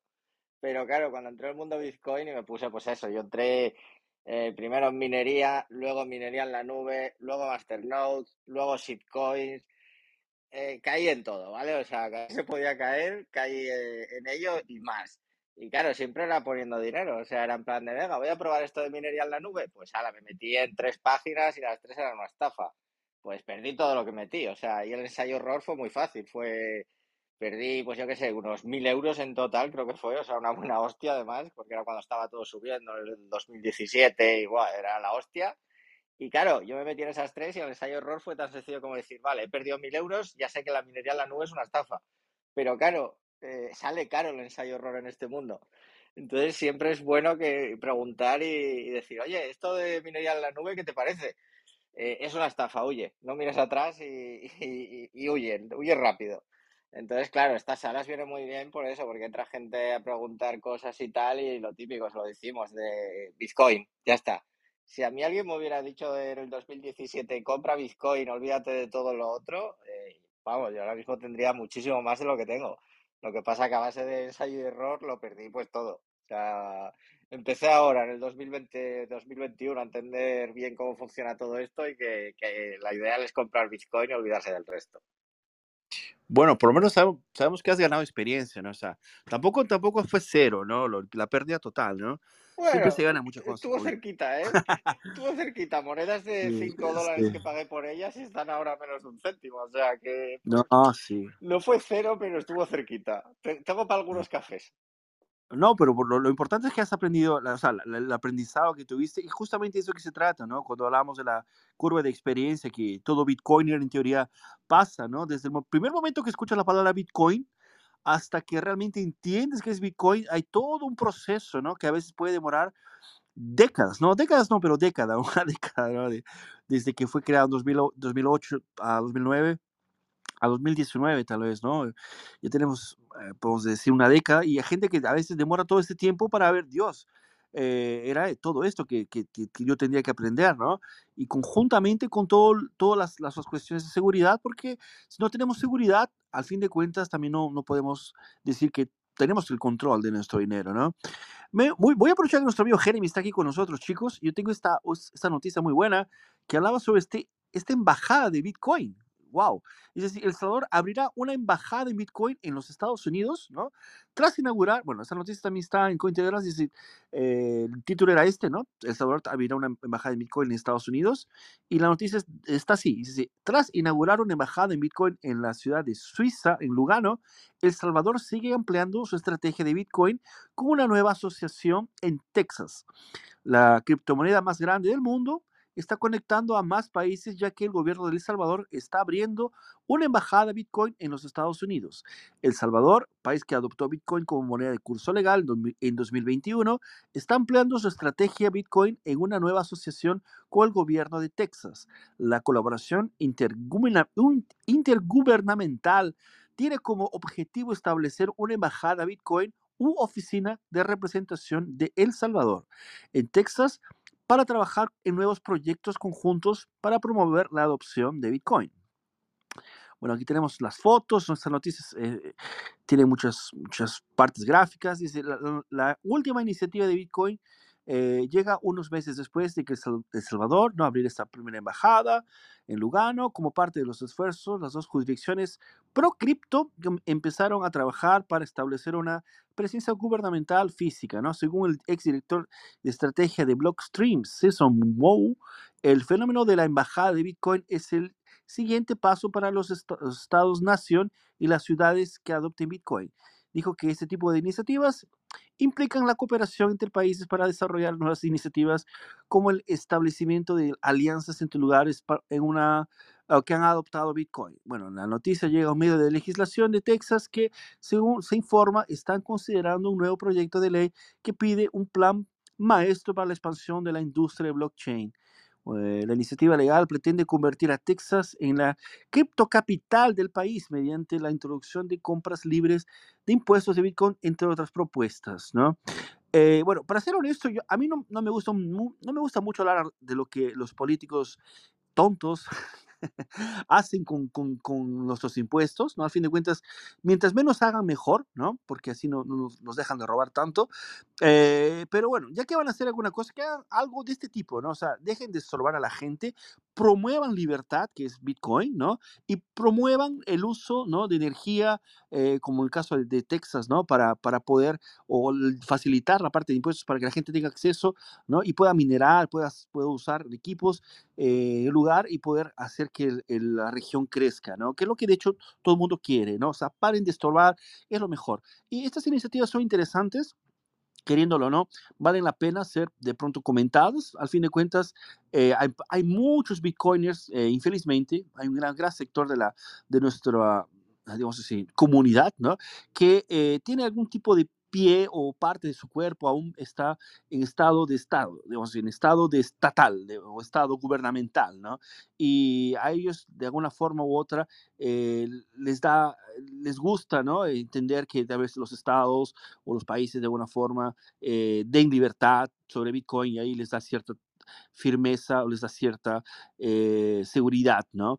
Eh, ahora, ¿por qué digo esto? Bueno, porque yo sé que queriéndolo o no, mismo que los estados, a todos los estados no les guste Bitcoin, Bitcoin no necesita que alguien, que un político o algún país o todos los países eh, o sea, obliguen a la gente a usar o no obliguen o, hagan algún tipo de medida respecto de Bitcoin. Bitcoin es independientemente de, de lo que está muy por fuera de lo que los, políticos decidan o las jurisdicciones, como las entendemos, exijan de, de, de, la gente que usa Bitcoin. ¿no? El Bitcoin lo, la gente lo va a usar, lo va a comprar porque, bueno, simplemente va a hacerlo, sin pedir permiso como, eh, como ya es hoy día. ¿no? Entonces, ahora hacer que la gente quiera o no quiera que, el Estado haga alguna cosa con Bitcoin, bueno, es una cuestión personal y cada uno tiene su opinión sobre el tema. Pero bueno, ahí está la noticia, chicos. No sé si ustedes eh, ahí en Salvador han tenido alguna información sobre ella. Jeremy, cuéntanos, ¿qué, qué te pareció? Fíjate que eh, sí, la verdad eh, se dio la noticia acá igualmente, pero me, me, quedo con algo que dijiste, fíjate, dijiste que Bitcoin no necesita de, El Salvador o del presidente o de ningún gobierno. ¿Lo dijiste por ahí? Y sí, tienes razón, tienes toda razón. Es al contrario, nosotros los, los, ¿cómo se llama? Las personas comunes y corrientes son las que necesitamos Bitcoin, ¿verdad? No es al revés, no es que Bitcoin necesita alguno de nosotros, sino que nosotros necesitamos Bitcoin, porque cuando te ves envuelto en una situación como la que habló el amigo anteriormente, en Rusia o en alguna, en algún lugar, algún problema que de repente eh, el, el mundo fiat se ve congelado, se ve paralizado, ahí es cuando dicen, oh, ¿y ahora qué hacemos? Pero muchas veces es demasiado tarde y, y te, y te queda poco margen de movimiento, ¿no? sí, la iniciativa va encaminada a eso, ¿no? Y, y pues fíjate que es bien interesante porque cualquiera diría, no, no a El Salvador, eh, como todos lo sabemos, eh, no es que Bitcoin necesite El Salvador, pero hay, hay- una buena parte de personas que están poniendo la atención acá, porque ah, las leyes, podemos decir, que están siendo más suaves, ¿verdad? No estoy defendiendo al gobierno porque en ningún momento yo, igualmente, yo soy antigobierno. Eh, muchas cosas de las que están haciendo está bien, pero no dejan de ser gobierno, entonces no tienen mi 100% confianza, porque confiar es bien difícil. Con todo lo que ha pasado acá, es bien difícil. Así que eh, la iniciativa eh, va para que las empresas eh, tengan más aperturas internacionalmente también. Me preguntan a mí muchas veces, ay, el gobierno o el país, los salvadoreños que han ganado con esto. Y muchas personas en la calle te pueden decir, yo no siquiera conozco Bitcoin, yo lo usé nomás y saqué los 30 dólares que me dieron y los saqué en fiat y ahora los tengo y nunca volví a abrir la, la billetera, así está bien. Hay de todo y esto es lo bonito que ha sido, eh, Bitcoin es para todos, pero al mismo tiempo no es para todos. Es decir, tú decides si quieres estar acá o si no quieres estar acá. Eso es lo lindo, ¿no? Nadie te lo impone, nadie te lo, eh, te dice, ok, ok, ahora, de ahora en adelante es lo que tienes que hacer y punto. No, esto no ha sido así y es lo bonito de, de, de, de todo esto al final que ha sido una opción para nosotros y lo que, lo que la gente que lo quiere entender, la gente que ve potencial más allá de, de la propia moneda, ¿no? Porque en lo personal te puedo decir, desde que salió la ley para acá, amigos, amigos, es decir, conocidos, vaya, no simplemente en las conferencias que han habido acá, sino que conocidos, yo tengo que unas 30 personas más que conozco alrededor de Bitcoin, personas que están eh, involucradas en negocios de algún tipo u de otro, eh, y todo relacionado con Bitcoin, en empresas acá de distinto tipo, ¿verdad? Desde minadores hasta, hasta lo demás, hasta eh, cash in, cash out, personas que están haciendo eso, o diferentes, diferentes tipos de empresas. Entonces, no es simplemente la ley lo que nos cambió, sino que la apertura que hemos tenido para el mundo, que ahora pues nos pintaron de naranja y estamos aquí en un puntito en el Centroamérica, pero estamos pintados de naranja, ¿no? Y, y eso ha llamado la atención para de todo el mundo hacia nosotros. Y es- yo, yo eso lo agradezco. Eh, quieras o no, lo agradezco pues porque ahora eh, se ve la apertura que tenemos y cual, cualquiera de unirse a la lucha acá en naranja, pues aquí estamos, dándole con todo para adelante. Perfecto, Jeremy, ¿no? Excelente, ¿no? De eso se trata, de gente aprovechando la oportunidad de tener Bitcoin y, y, bueno, yendo para arriba, ¿no? Eh, una cosa interesante, ¿sabes que Por muchos años eh, los socialistas han tomado, han tomado parte, han, han, han- aumentando su discurso y prácticamente han, secuestrado, ¿no? Las teorías, eh, eh, lo que es la moralidad, etcétera, con este discurso de, igual, de igualdad, ¿no? Vamos a hacer un mundo igual para todo el mundo. Y, y siempre un, un ejercicio mental, ¿no? Que los, los socialistas se resisten a pensar y que Jeremy acabó de describir perfectamente, ¿no? O sea, si tú le das mil dólares a todo el mundo, a, cualquier, a todas las personas del mundo, les das mil dólares a cada una de ellas, en cinco minutos tú vas a tener personas que tengan dos, que tengan tres, que tengan uno o que no tengan ninguno, eh, porque no somos iguales, o sea, ni todo el mundo tiene que tener las mismas cosas, ni todo el mundo piensa igual, y, y esa es la belleza del mundo, ¿no? Y, y yo no soy, por ejemplo, de, de ninguna forma voy a ser contra quien no tenga ningún poco de interés sobre Bitcoin, que nunca eh, le, le vaya, le, sea, le preste atención a Bitcoin, porque bueno, a- a- es así, o sea, el no, no somos obligados a, a entender sobre el tema, ¿no? No somos privilegiados ni de ninguna forma, ¿no? Por entender Bitcoin, sino tal vez, eh, tal vez un poco responsables por el hecho tal vez de simplemente eh, pasar buenas informaciones para adelante, ¿no? Pero queriéndolo no, o sea, hay gente que no le va a interesar y punto final, y está ok, ¿no? Y, y hay gente que le va a gustar mucho, como nosotros, ¿no? Que todas las semanas nos, nos- nos hacemos este grupo, esta terapia colectiva que se llama Bitcoin Latino aquí en Clubhouse, ¿no?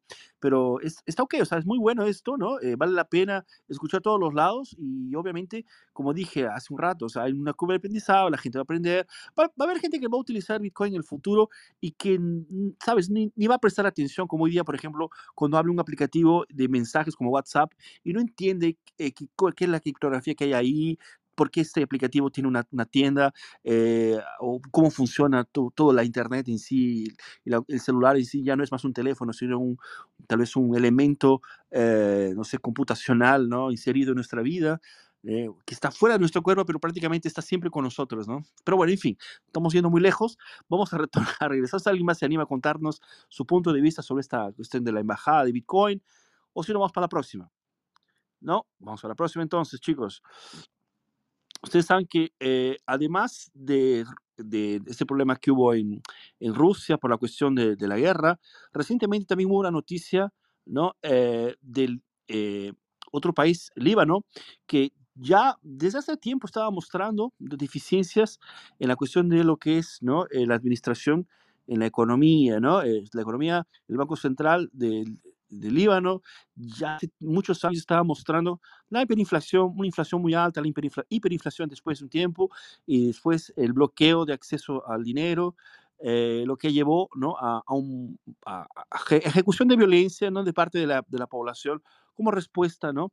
a estos desmandes que, que los gobiernos hacen. ¿no? Vamos a la noticia, esta es una noticia que también está, bueno, está en criptonoticias.com ¿no? y habla sobre este hecho ¿no? de, de lo, lo que sucedió con los manifestantes ¿no? y el Banco de Líbano, de Líbano. Perdón. Es decir, manifestantes incendian bancos en el Líbano producto de la crisis económica. las protestas se han expandido en el país del Medio Oriente luego de que los bancos no le permitieron a los ahorristas acceder a su dinero. ¿no? Los bancos incendiados y calles bloqueadas son el producto de varias protestas que se han llevado a cabo en Beirut, capital del Líbano, debido a las entidades financieras que se niegan al el acceso a los ah, ahorristas a su dinero. ¿no? En las manifestaciones fueron atacados seis bancos. La acción de las personas también se vio influenciada por depreciación de la libra, ¿no? Eh, la moneda nacional. La moneda comenzó a cotizarse hoy 80 mil por dólar estadounidense eh, en el mercado negro, según informó Reuters. La crisis económica se re- recrudeció en el Líbano tras el aumento del tipo de cambio de, de la moneda nacional, que pasó de 1.500 libras para, de por un dólar a 15.000 libras. ¡Wow! Lo que representa una devaluación del dinero fiat en más del 90%. Dios mío, si esto no es criminal, si esto no es un ataque a la humanidad, yo no sé qué cosa es, pero bueno, en fin. Eh, la noticia se continúa. La decisión de adoptar una nueva tasa de cambio oficial se debió a la exigencia del Fondo Monetario Internacional con el fin de otorgarle un préstamo de 3 mil, eh, 3 mil millones.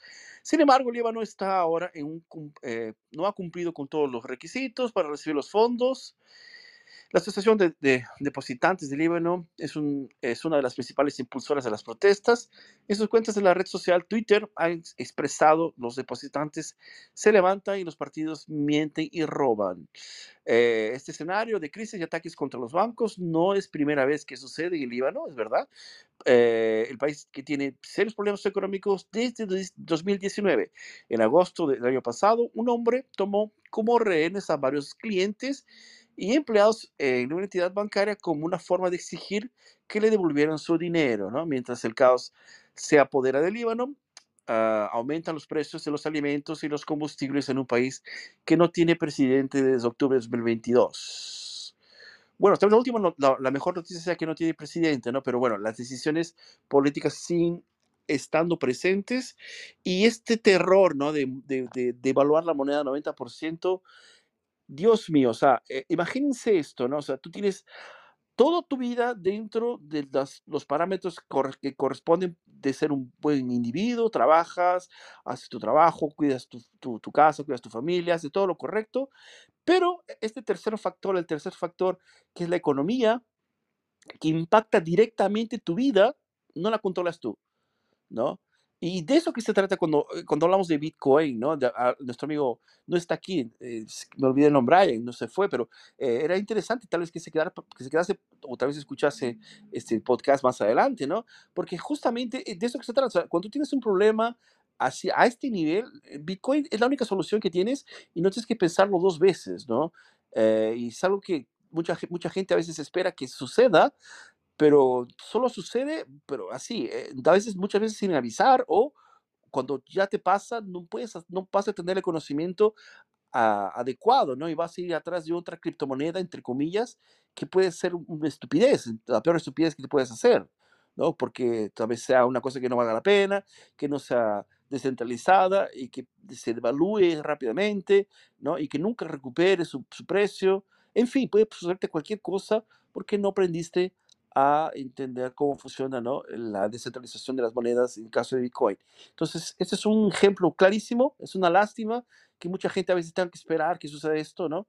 Y es algo que va a pasar, ¿no? O sea, no es la primera vez que eh, un país tiene problemas económicos, no es el único, no es exclusividad, ¿no? De, de Líbano, esto pasa en América Latina constantemente, infelizmente, es una vergüenza, ¿no? Eh, sucedió en Venezuela, está sucediendo en Argentina, eh, está sucediendo de otras formas, de formas light en otros países, va a empezar a suceder aquí en Brasil porque tenemos un presidente socialista aquí. Entonces, es algo que infelizmente vamos a tener que convivir con, con esto, nuestra vida, parte de nuestra vida, si no somos nosotros, nuestros hijos, en fin, va a estar eh, sucediendo con nosotros, en nuestra, nuestro cotidiano, ¿no? Entonces, si no aprendemos sobre Bitcoin, si no vemos las posibilidades que Bitcoin nos, nos, ah, nos trae, va a ser difícil, ¿no? Va- Vamos a estar realmente presos, ¿no? Y repitiendo los mismos errores de todo el mundo. Es una lástima, ¿no? No, no sé qué más decir, chicos. ¿Alguien más ahí? Tal vez Juan, te animas a contarnos tu visión de la noticia. Eh, a ver, lo que, lo que vemos, lo que nosotros vimos pasar esto, ¿no? Ya pasó en Grecia hace algunos años, bueno, en Argentina, desde que tengo uso de razón, devalorizan la moneda indiscriminadamente. Eh, ahora en Líbano, lo vimos en Nigeria hace algunas semanas atrás también. Eh, eh, pasa, pasa constantemente. El tema que, y yo creo que siempre ha pasado, el tema que ahora, bueno, con todo este tema de, la, facilidad que tenemos para obtener información, no- nos llegan todo este tipo de cosas. Pero, pero es muy triste ver cómo, cómo las personas eh, pierden todo su, dinero de un día para el otro eh, por causas que son completamente ajenas a ellos. Nosotros, yo lo viví en carne propia con, mi- con mis padres eh, en Argentina en el 2001, cuando fue el, llamado corralito allá, que los, los políticos sim- simplemente dijeron a partir de hoy no se puede sacar más plata del banco, el que tenía 100 mil dólares pasó a tener 100 mil pesos con un dólar desvalorizado, es decir, que perdió casi 60% de su poder de compra del día para la noche. Y, y son cosas que, que, que salen completamente del control de las personas. Entonces, eh, la verdad que, que es muy triste, doloroso, eh, lo siento mucha pena por, por las personas de allá, pero, pero bueno, lo único que, les que, me queda decirles es eh, aprovechen ese, ese aprendizado ¿no? forzoso que tuvieron y, y empiecen a preocuparse más por su propio dinero, ¿no? empezar a cuidar su propio dinero. Eh, hoy en día hay pocas soluciones para eso. Por, Bitcoin para mí es la mejor, pero eh, tal vez para una persona más, más vieja que no, que no tenga Bitcoin, necesita tener un dinero que, que no sea controlado por un Estado. Puede ser banco, puede ser oro, puede ser cualquier otra cosa. Pero necesita, tener- necesita protegerse de los Estados. Eh, lo, lo- lo peor que puede tener un Estado es el control monetario de una sociedad.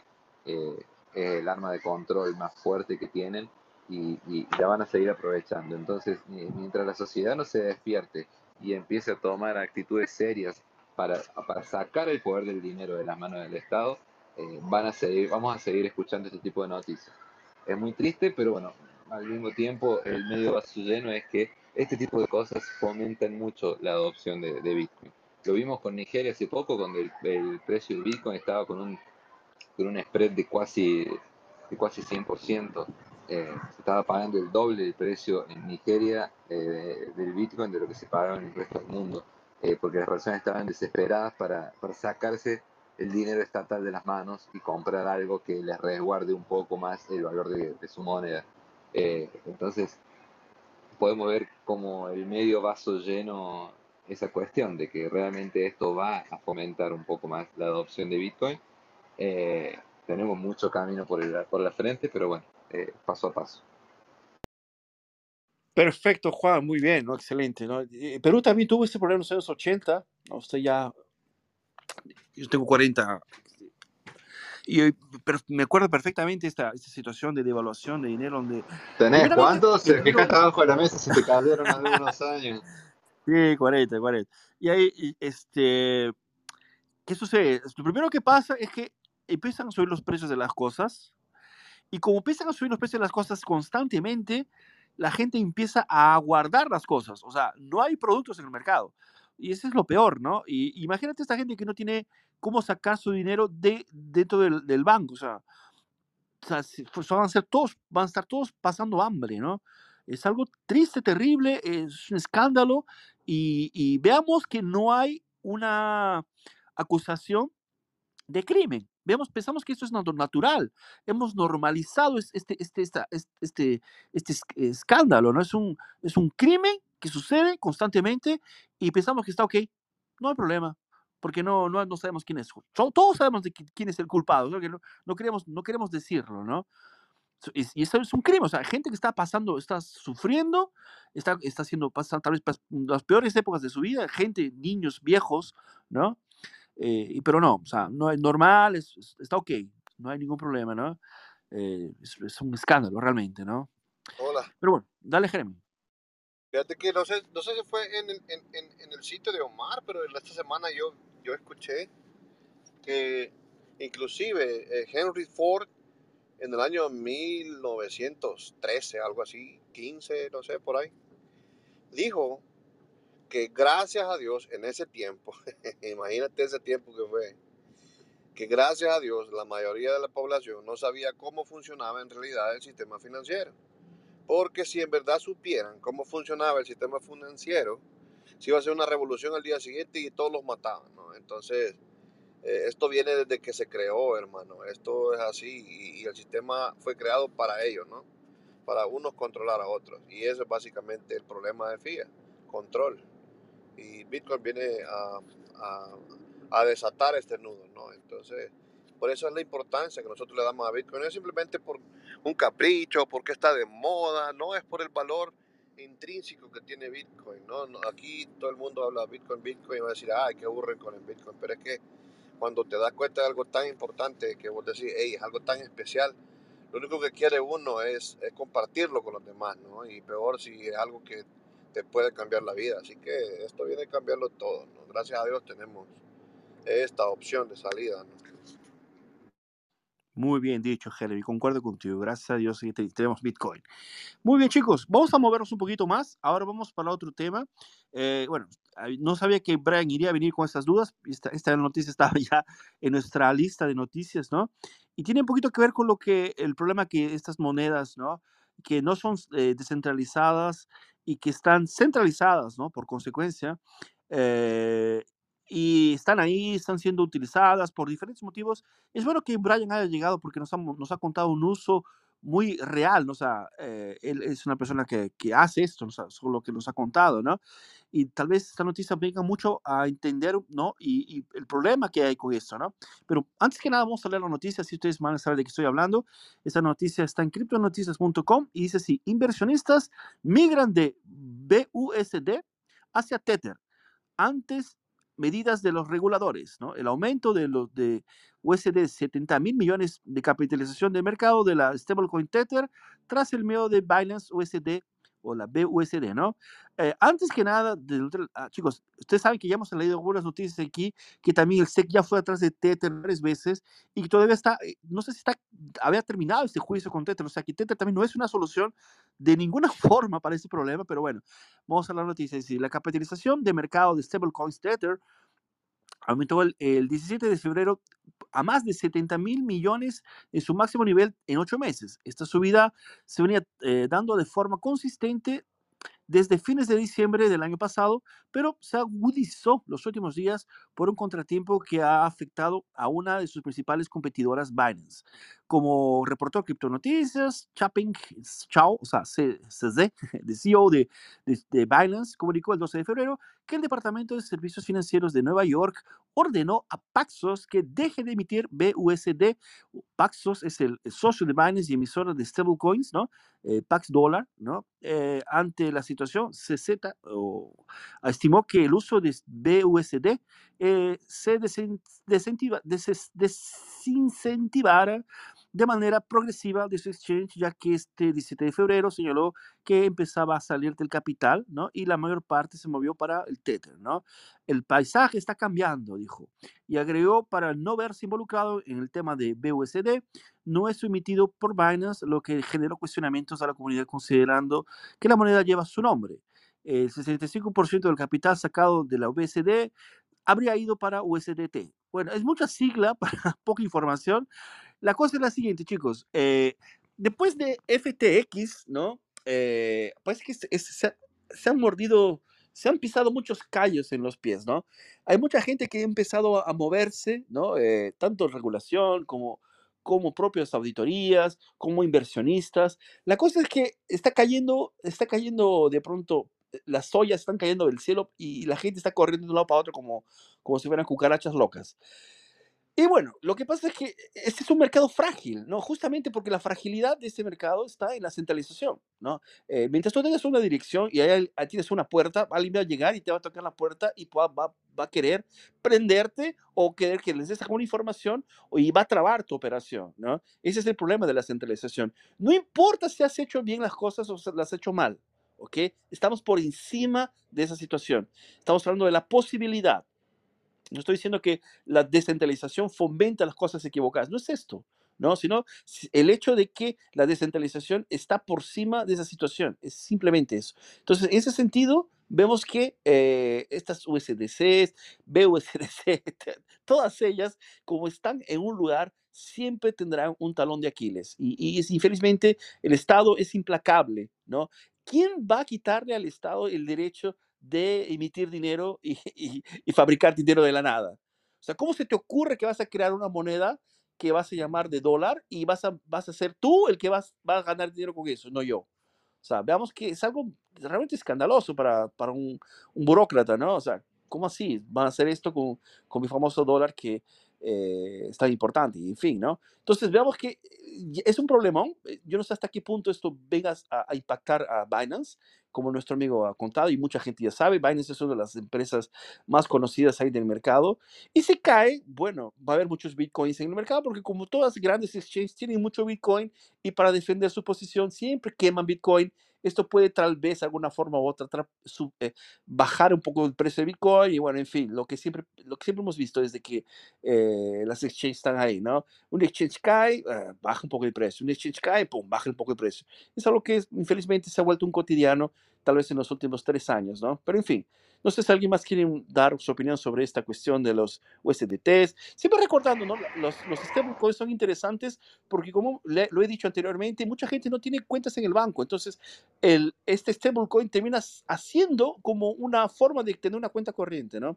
Dale, dale Juan, cuéntanos. No, es interesante lo que está pasando. Yo, yo, como ya lo he expuesto muchas veces acá, soy totalmente contra eh, regulaciones porque las regulaciones en ningún momento eh, sirven para beneficiar al, usuario final o, proteger al inversor, ¿no? que es la, excusa eh, padronizada que ya tienen todos los, eh, políticos y, reguladores. de la forma que yo lo veo, esto es un ataque orquestado que viene desde mucho tiempo atrás, desde aquellas cosas que pasaron con Tether, Ahora pasó esto con USD, con BUSD.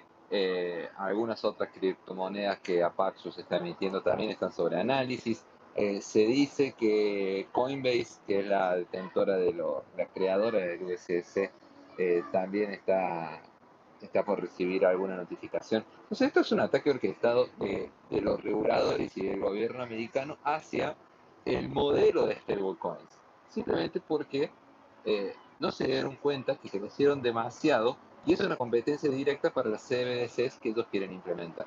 Entonces, para mí está muy claro que lo que quieren hacer es de alguna forma es sacar las stablecoins del mercado americano para implementar en su propia CBDC. Obviamente que el discurso va a ser que eh, usando la CBDC americana vos vas a estar protegido, los, prote los, los, inversores van a estar completamente protegidos, lo que es una absoluta idiotez. Eh, es muy difícil que, que dejen al mercado a, a actuar eh, en este segmento, ¿no? en el segmento monetario. Como lo dije hace un rato, eh, el, poder eh, monetario del dinero del Estado eh, es lo único que necesita para controlar a la población. Y de, esta forma, con la llegada de las criptos, sobre todo del de, gran volumen que manejan las stablecoins en Estados Unidos, realmente es una competencia que ellos necesitan preocuparse.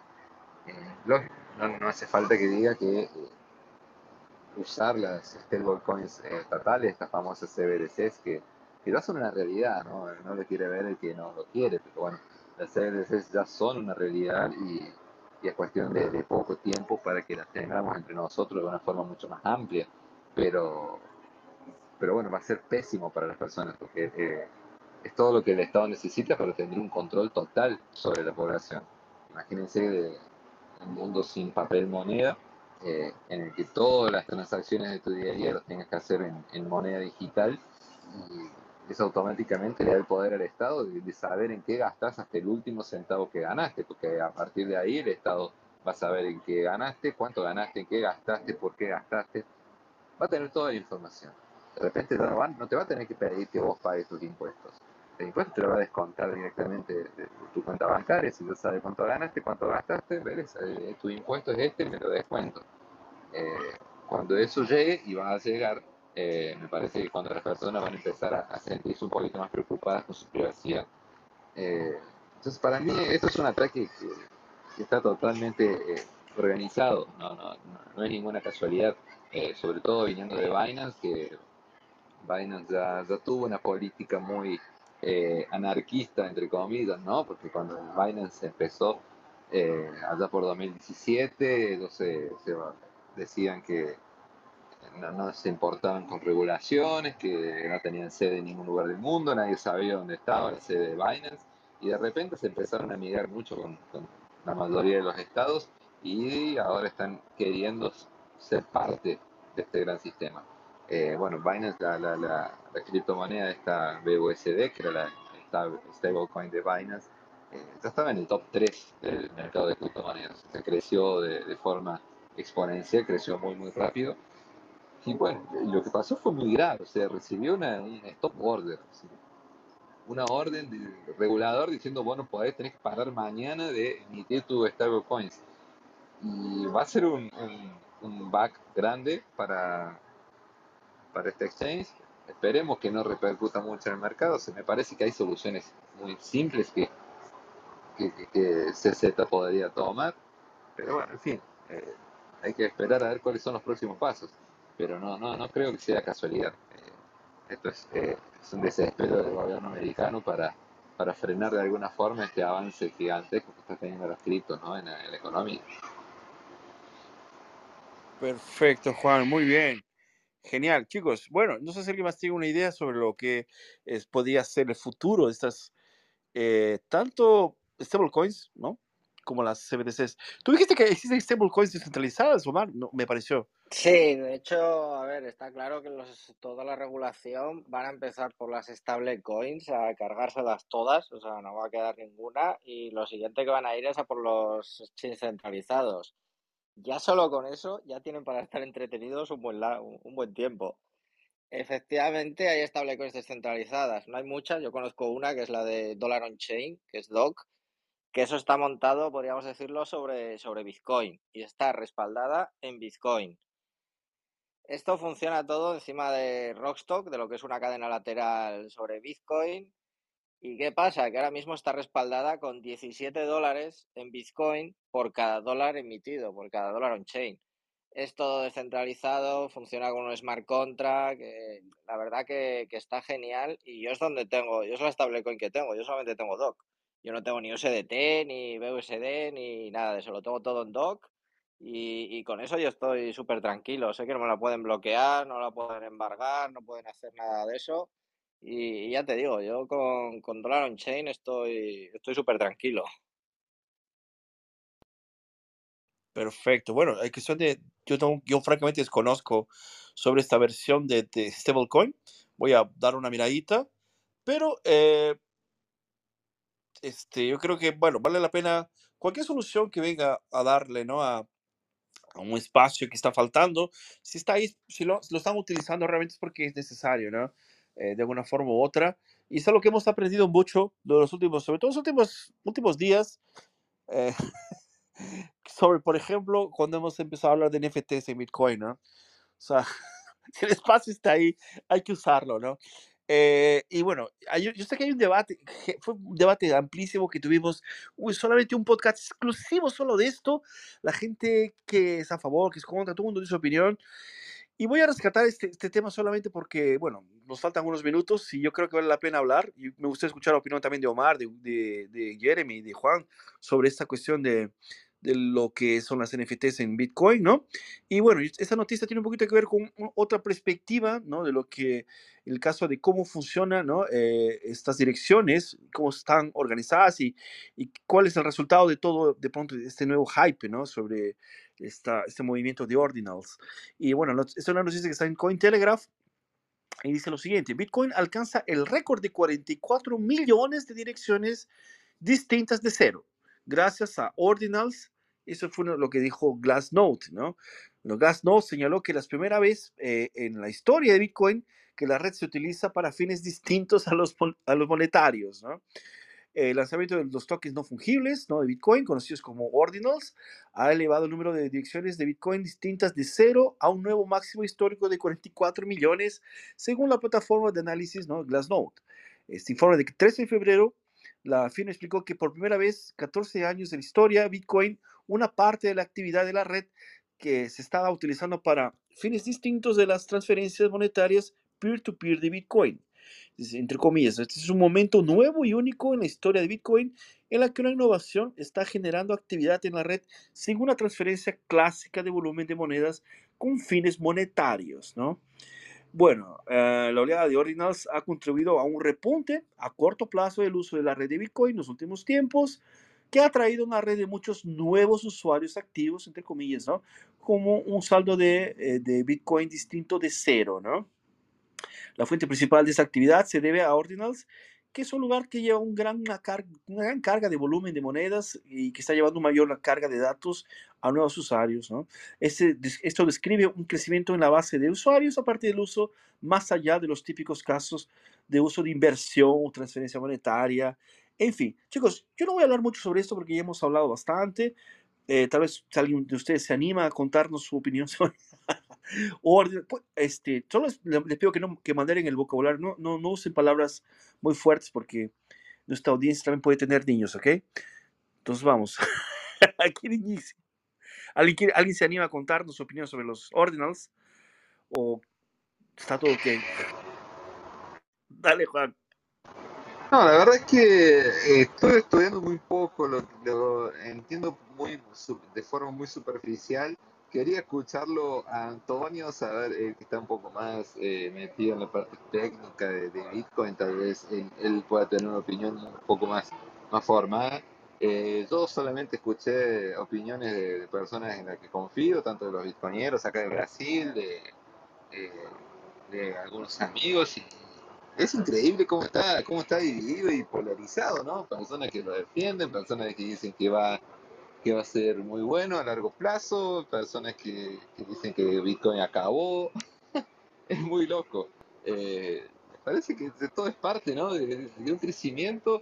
El Bitcoin nos enseñó en varias oportunidades que, eh, que siempre se puede mejorar y, si eh, llegar a ser algo tan malo como algunas personas lo está lo están planteando es completamente solucionable. Lo peor que puede pasar es, eh, es otro hard fork como se hizo en 2017 y, y sigue la vida, ¿no? No sé, no me parece que sea algo tan grave como, como que están planteando, no sé qué, qué opinan.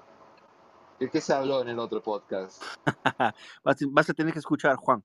Dale, Omar, ¿tú tienes alguna opinión sobre el tema? No, la verdad que no estoy muy puesto tampoco. O sea, creo que lo que sí que creo es que, o espero, ¿vale? No, no, no creo, lo espero, que todo esto sea un poco moda y que, yo qué sé, que en dos o tres meses la gente ya deje de hacer la tontería de meter JPGs en, en la cadena, que, que es un poco como al bulto. Pero evidentemente todos los que están metiendo ahora, cuando sincronizamos un nodo por primera vez cero, nos los vamos a comer ya. O sea, esto ya no hay manera de quitarlo de ahí. O sea, ya sabemos que esto es inmutable y, y van a estar. Entonces, la verdad, no tengo ni idea de, de cómo funciona. Confío bastante en los desarrolladores que, que han hecho que esto sea posible. Ellos sabrán por qué lo han hecho y demás. Pero bueno, que, que de momento, por ejemplo, los mineros están encantados de la vida, porque los mineros están recaudando bastante más en comisiones. Yo hoy me puse a enviar alguna transferencia y andaba por 40, 50 céntimos la, la comisión, la fee. Eh, cuando hace, yo qué sé, antes de los ordinals igual eran 10 céntimos. Entonces sí que ha subido el precio de todo, pero lo de siempre. Si lo están pagando y están pagando 500 dólares por meter un JPG dentro de blockchain de Bitcoin, pues bueno, ellos sabrán si, si vale eso o no vale eso. Si están dispuestos a pagarlo, si hay consenso, pues ¿qué le vamos a hacer? O sea, está así montado. Eh, eso no estoy de acuerdo con Omar. Eh, me parece que estoy convencido de que va a ser una moda. Eh, de repente, si en algún momento tiene algún uso realmente interesante, se, se usará. Pero, pero sí, dudo que, que esto dure, dure mucho. No, no son muchos los idiotas que, que se aceptan pagar tanta plata para poner un JPG en, en la blockchain. No, no creo. Y, sí, las tasas subieron. Tampoco me pareció que, subieron mucho. Yo ya pagué tasas muy caras eh, para enviar Bitcoin. Y yo sí tuve problemas porque yo no, no estaba sabiendo nada de este tema de órdenes. Quise enviar una transacción, tuvo parada la transacción, la tuve que, tuve que repagar las tasas para, que se, para poder confirmarlo, porque no se confirmaba nunca. Entonces, realmente va a ser una, unos tiempos movidos, pero también con, estoy de acuerdo con Omar, confío en que los desarrolladores tendrán sus motivos para haberlo hecho. Eh, grandes personas que, conocen mucho de Bitcoin acá en Brasil eh, dijeron más o menos algo en, en- en esa, en esa línea de pensamiento, entonces eh, estoy muy tranquilo con eso. De hecho, una de las coñas que está viendo es que dicen que mucha gente que, es gente de BSV, de- del Bitcoin, del Satoshi Vision, del Chris Wise y tal, que andan ahí metiendo spam pa- para fastidiar a Bitcoin. Esa puede ser graciosa, que estén ahí metiendo JPGs de, de Bitcoin SV, apoyando a Bitcoin BSV para fastidiar un poco. Ajá, no tengo dudas, debe haber uno que otro, sin duda. Bueno, sí, entonces dejamos la recomendación para quien quiera escuchar un poquito sobre el tema. Eh, hay un podcast sobre eso que está en Bitcoin Latino que habla sobre los NFTs, ¿no? Que está escrito como ¿qué onda con los NFTs en Bitcoin? Que fue un, un space, un Twitter space que hicimos, ¿no? Con algunas personas que también fueron participando, eh, gente que está en Bitcoin hace mucho tiempo, eh, y bueno, en fin. Solo para tal vez facilitar un poquito el aprendizaje, el enten- entendimiento, ¿no? Ustedes saben que Bitcoin es una herramienta, ¿no? Eh, es una herramienta y encima de, de la primera capa, que es la, la capa de la blockchain firme, digámoslo así, existe otra, una segunda capa que es la de Lightning Network, ¿no? Que fue eh, creada después, posteriormente, y en ella se aumentó el espacio y la velocidad, ¿no? Y, y- y no estamos hablando de la capa principal, ¿no? En- en aunque eh, estos NFTs ya están inseridos también dentro de la capa principal por causa de Taproot, ¿no? Eh, as- para quien usa el Bitcoin normalmente como forma de, de guardar dinero o transferencia, no, no hay ningún impacto absolutamente, pero hay gente que de alguna forma, como Bitcoin tiene números y tiene espacios para guardar algún tipo de información, está haciendo que esto se genere o- a un tipo de, de fungibilidad, ¿no? De diferencia de este Bitcoin que tiene este color o este formato versus el Bitcoin padrón cualquiera como el número aleatorio que, que te toque, ¿no? Entonces, esta división de un Bitcoin fungible a un Bitcoin no fungible por, por una cualidad que tenga, tanto sea por la imagen o por, por el número, el momento que fue colocado, etcétera, es que ha generado un debate, ¿no? Y bueno, al fin de cuentas, yo creo que también, como lo han dicho aquí, es algo que tiene un hype muy limitado, no creo que vaya a impactar, como de hecho no ha impactado absolutamente nada al, al proceso de Bitcoin. Eh, los mineros están, están, como ha dicho Marcos, muy contentos porque continúan minerando tranquilamente, ¿no? Y la gente que usa Bitcoin lo continúa utilizando solamente que tal vez a lo mucho, a lo mucho, así está pagando un poco más por transferencias, pero nada que sea un escándalo, ¿no? Aún está muy barato comparado con el, mundo fiat, por ejemplo, ¿no? Chicos, vamos a dejarlo por aquí. Entonces, si, si, si les gusta, tal vez podemos empezar la próxima semana hablando de nuevo sobre Ordinals, la segunda parte, tal vez, ¿no? Como una versión actualización, para que la gente que no, no, no está por dentro también sepa, porque yo creo que, si bien es cierto, no hay que darle mucho interés, es bueno dejar a la gente tranquila sobre el, sobre el tema, ¿no? Muy bien, vamos a dejarlo por aquí, chicos. ¿Qué les parece? Todo tranquilo con ustedes. Vamos a, a dejarlo para la próxima semana, ¿ok? ¿Sí? Vale, entonces vamos a dejarlo para la próxima semana. Dale, Juan. No, no, no, dale, dale, metele que como despedido, o sea, ya estamos, estamos en horario. Estamos en horario. Tenemos que completar nuestras, nuestras tareas, hacer nuestra, nuestras diligencias. Eh, al fin de cuentas estamos viernes, ustedes saben, viernes es un día importantísimo para la casa, para la familia. Y bueno, el fin de semana empezó, vamos a recogernos, vamos a salir a dar una vueltita, tomar un, o comer un helado, ¿no? O tomar una cervecita, no sé, alguna cosa así. Y es a disfrutar, chicos, porque la vida, la vida es corta. El Bitcoin es escaso, pero más escaso es nuestro tiempo. Y hay que, hay que aprovechar el tiempo con la familia, que es más importante que cualquier cosa, ¿no? Un fuerte abrazo a toda la gente que nos acompañó, chicos. Sí, a la gente que está aquí abajo, René, Edu, Marco, Agao, que también siempre está con nosotros. Omar, Jeremy, Juan, un fuerte abrazo, cuídense mucho. Que tengo... Vale, vale, muchas vemos. gracias. Hasta la semana Muchas que viene. Chao. gracias. Nos vemos Chao, el próximo viernes. Hasta luego. Saludes, saludes a todos.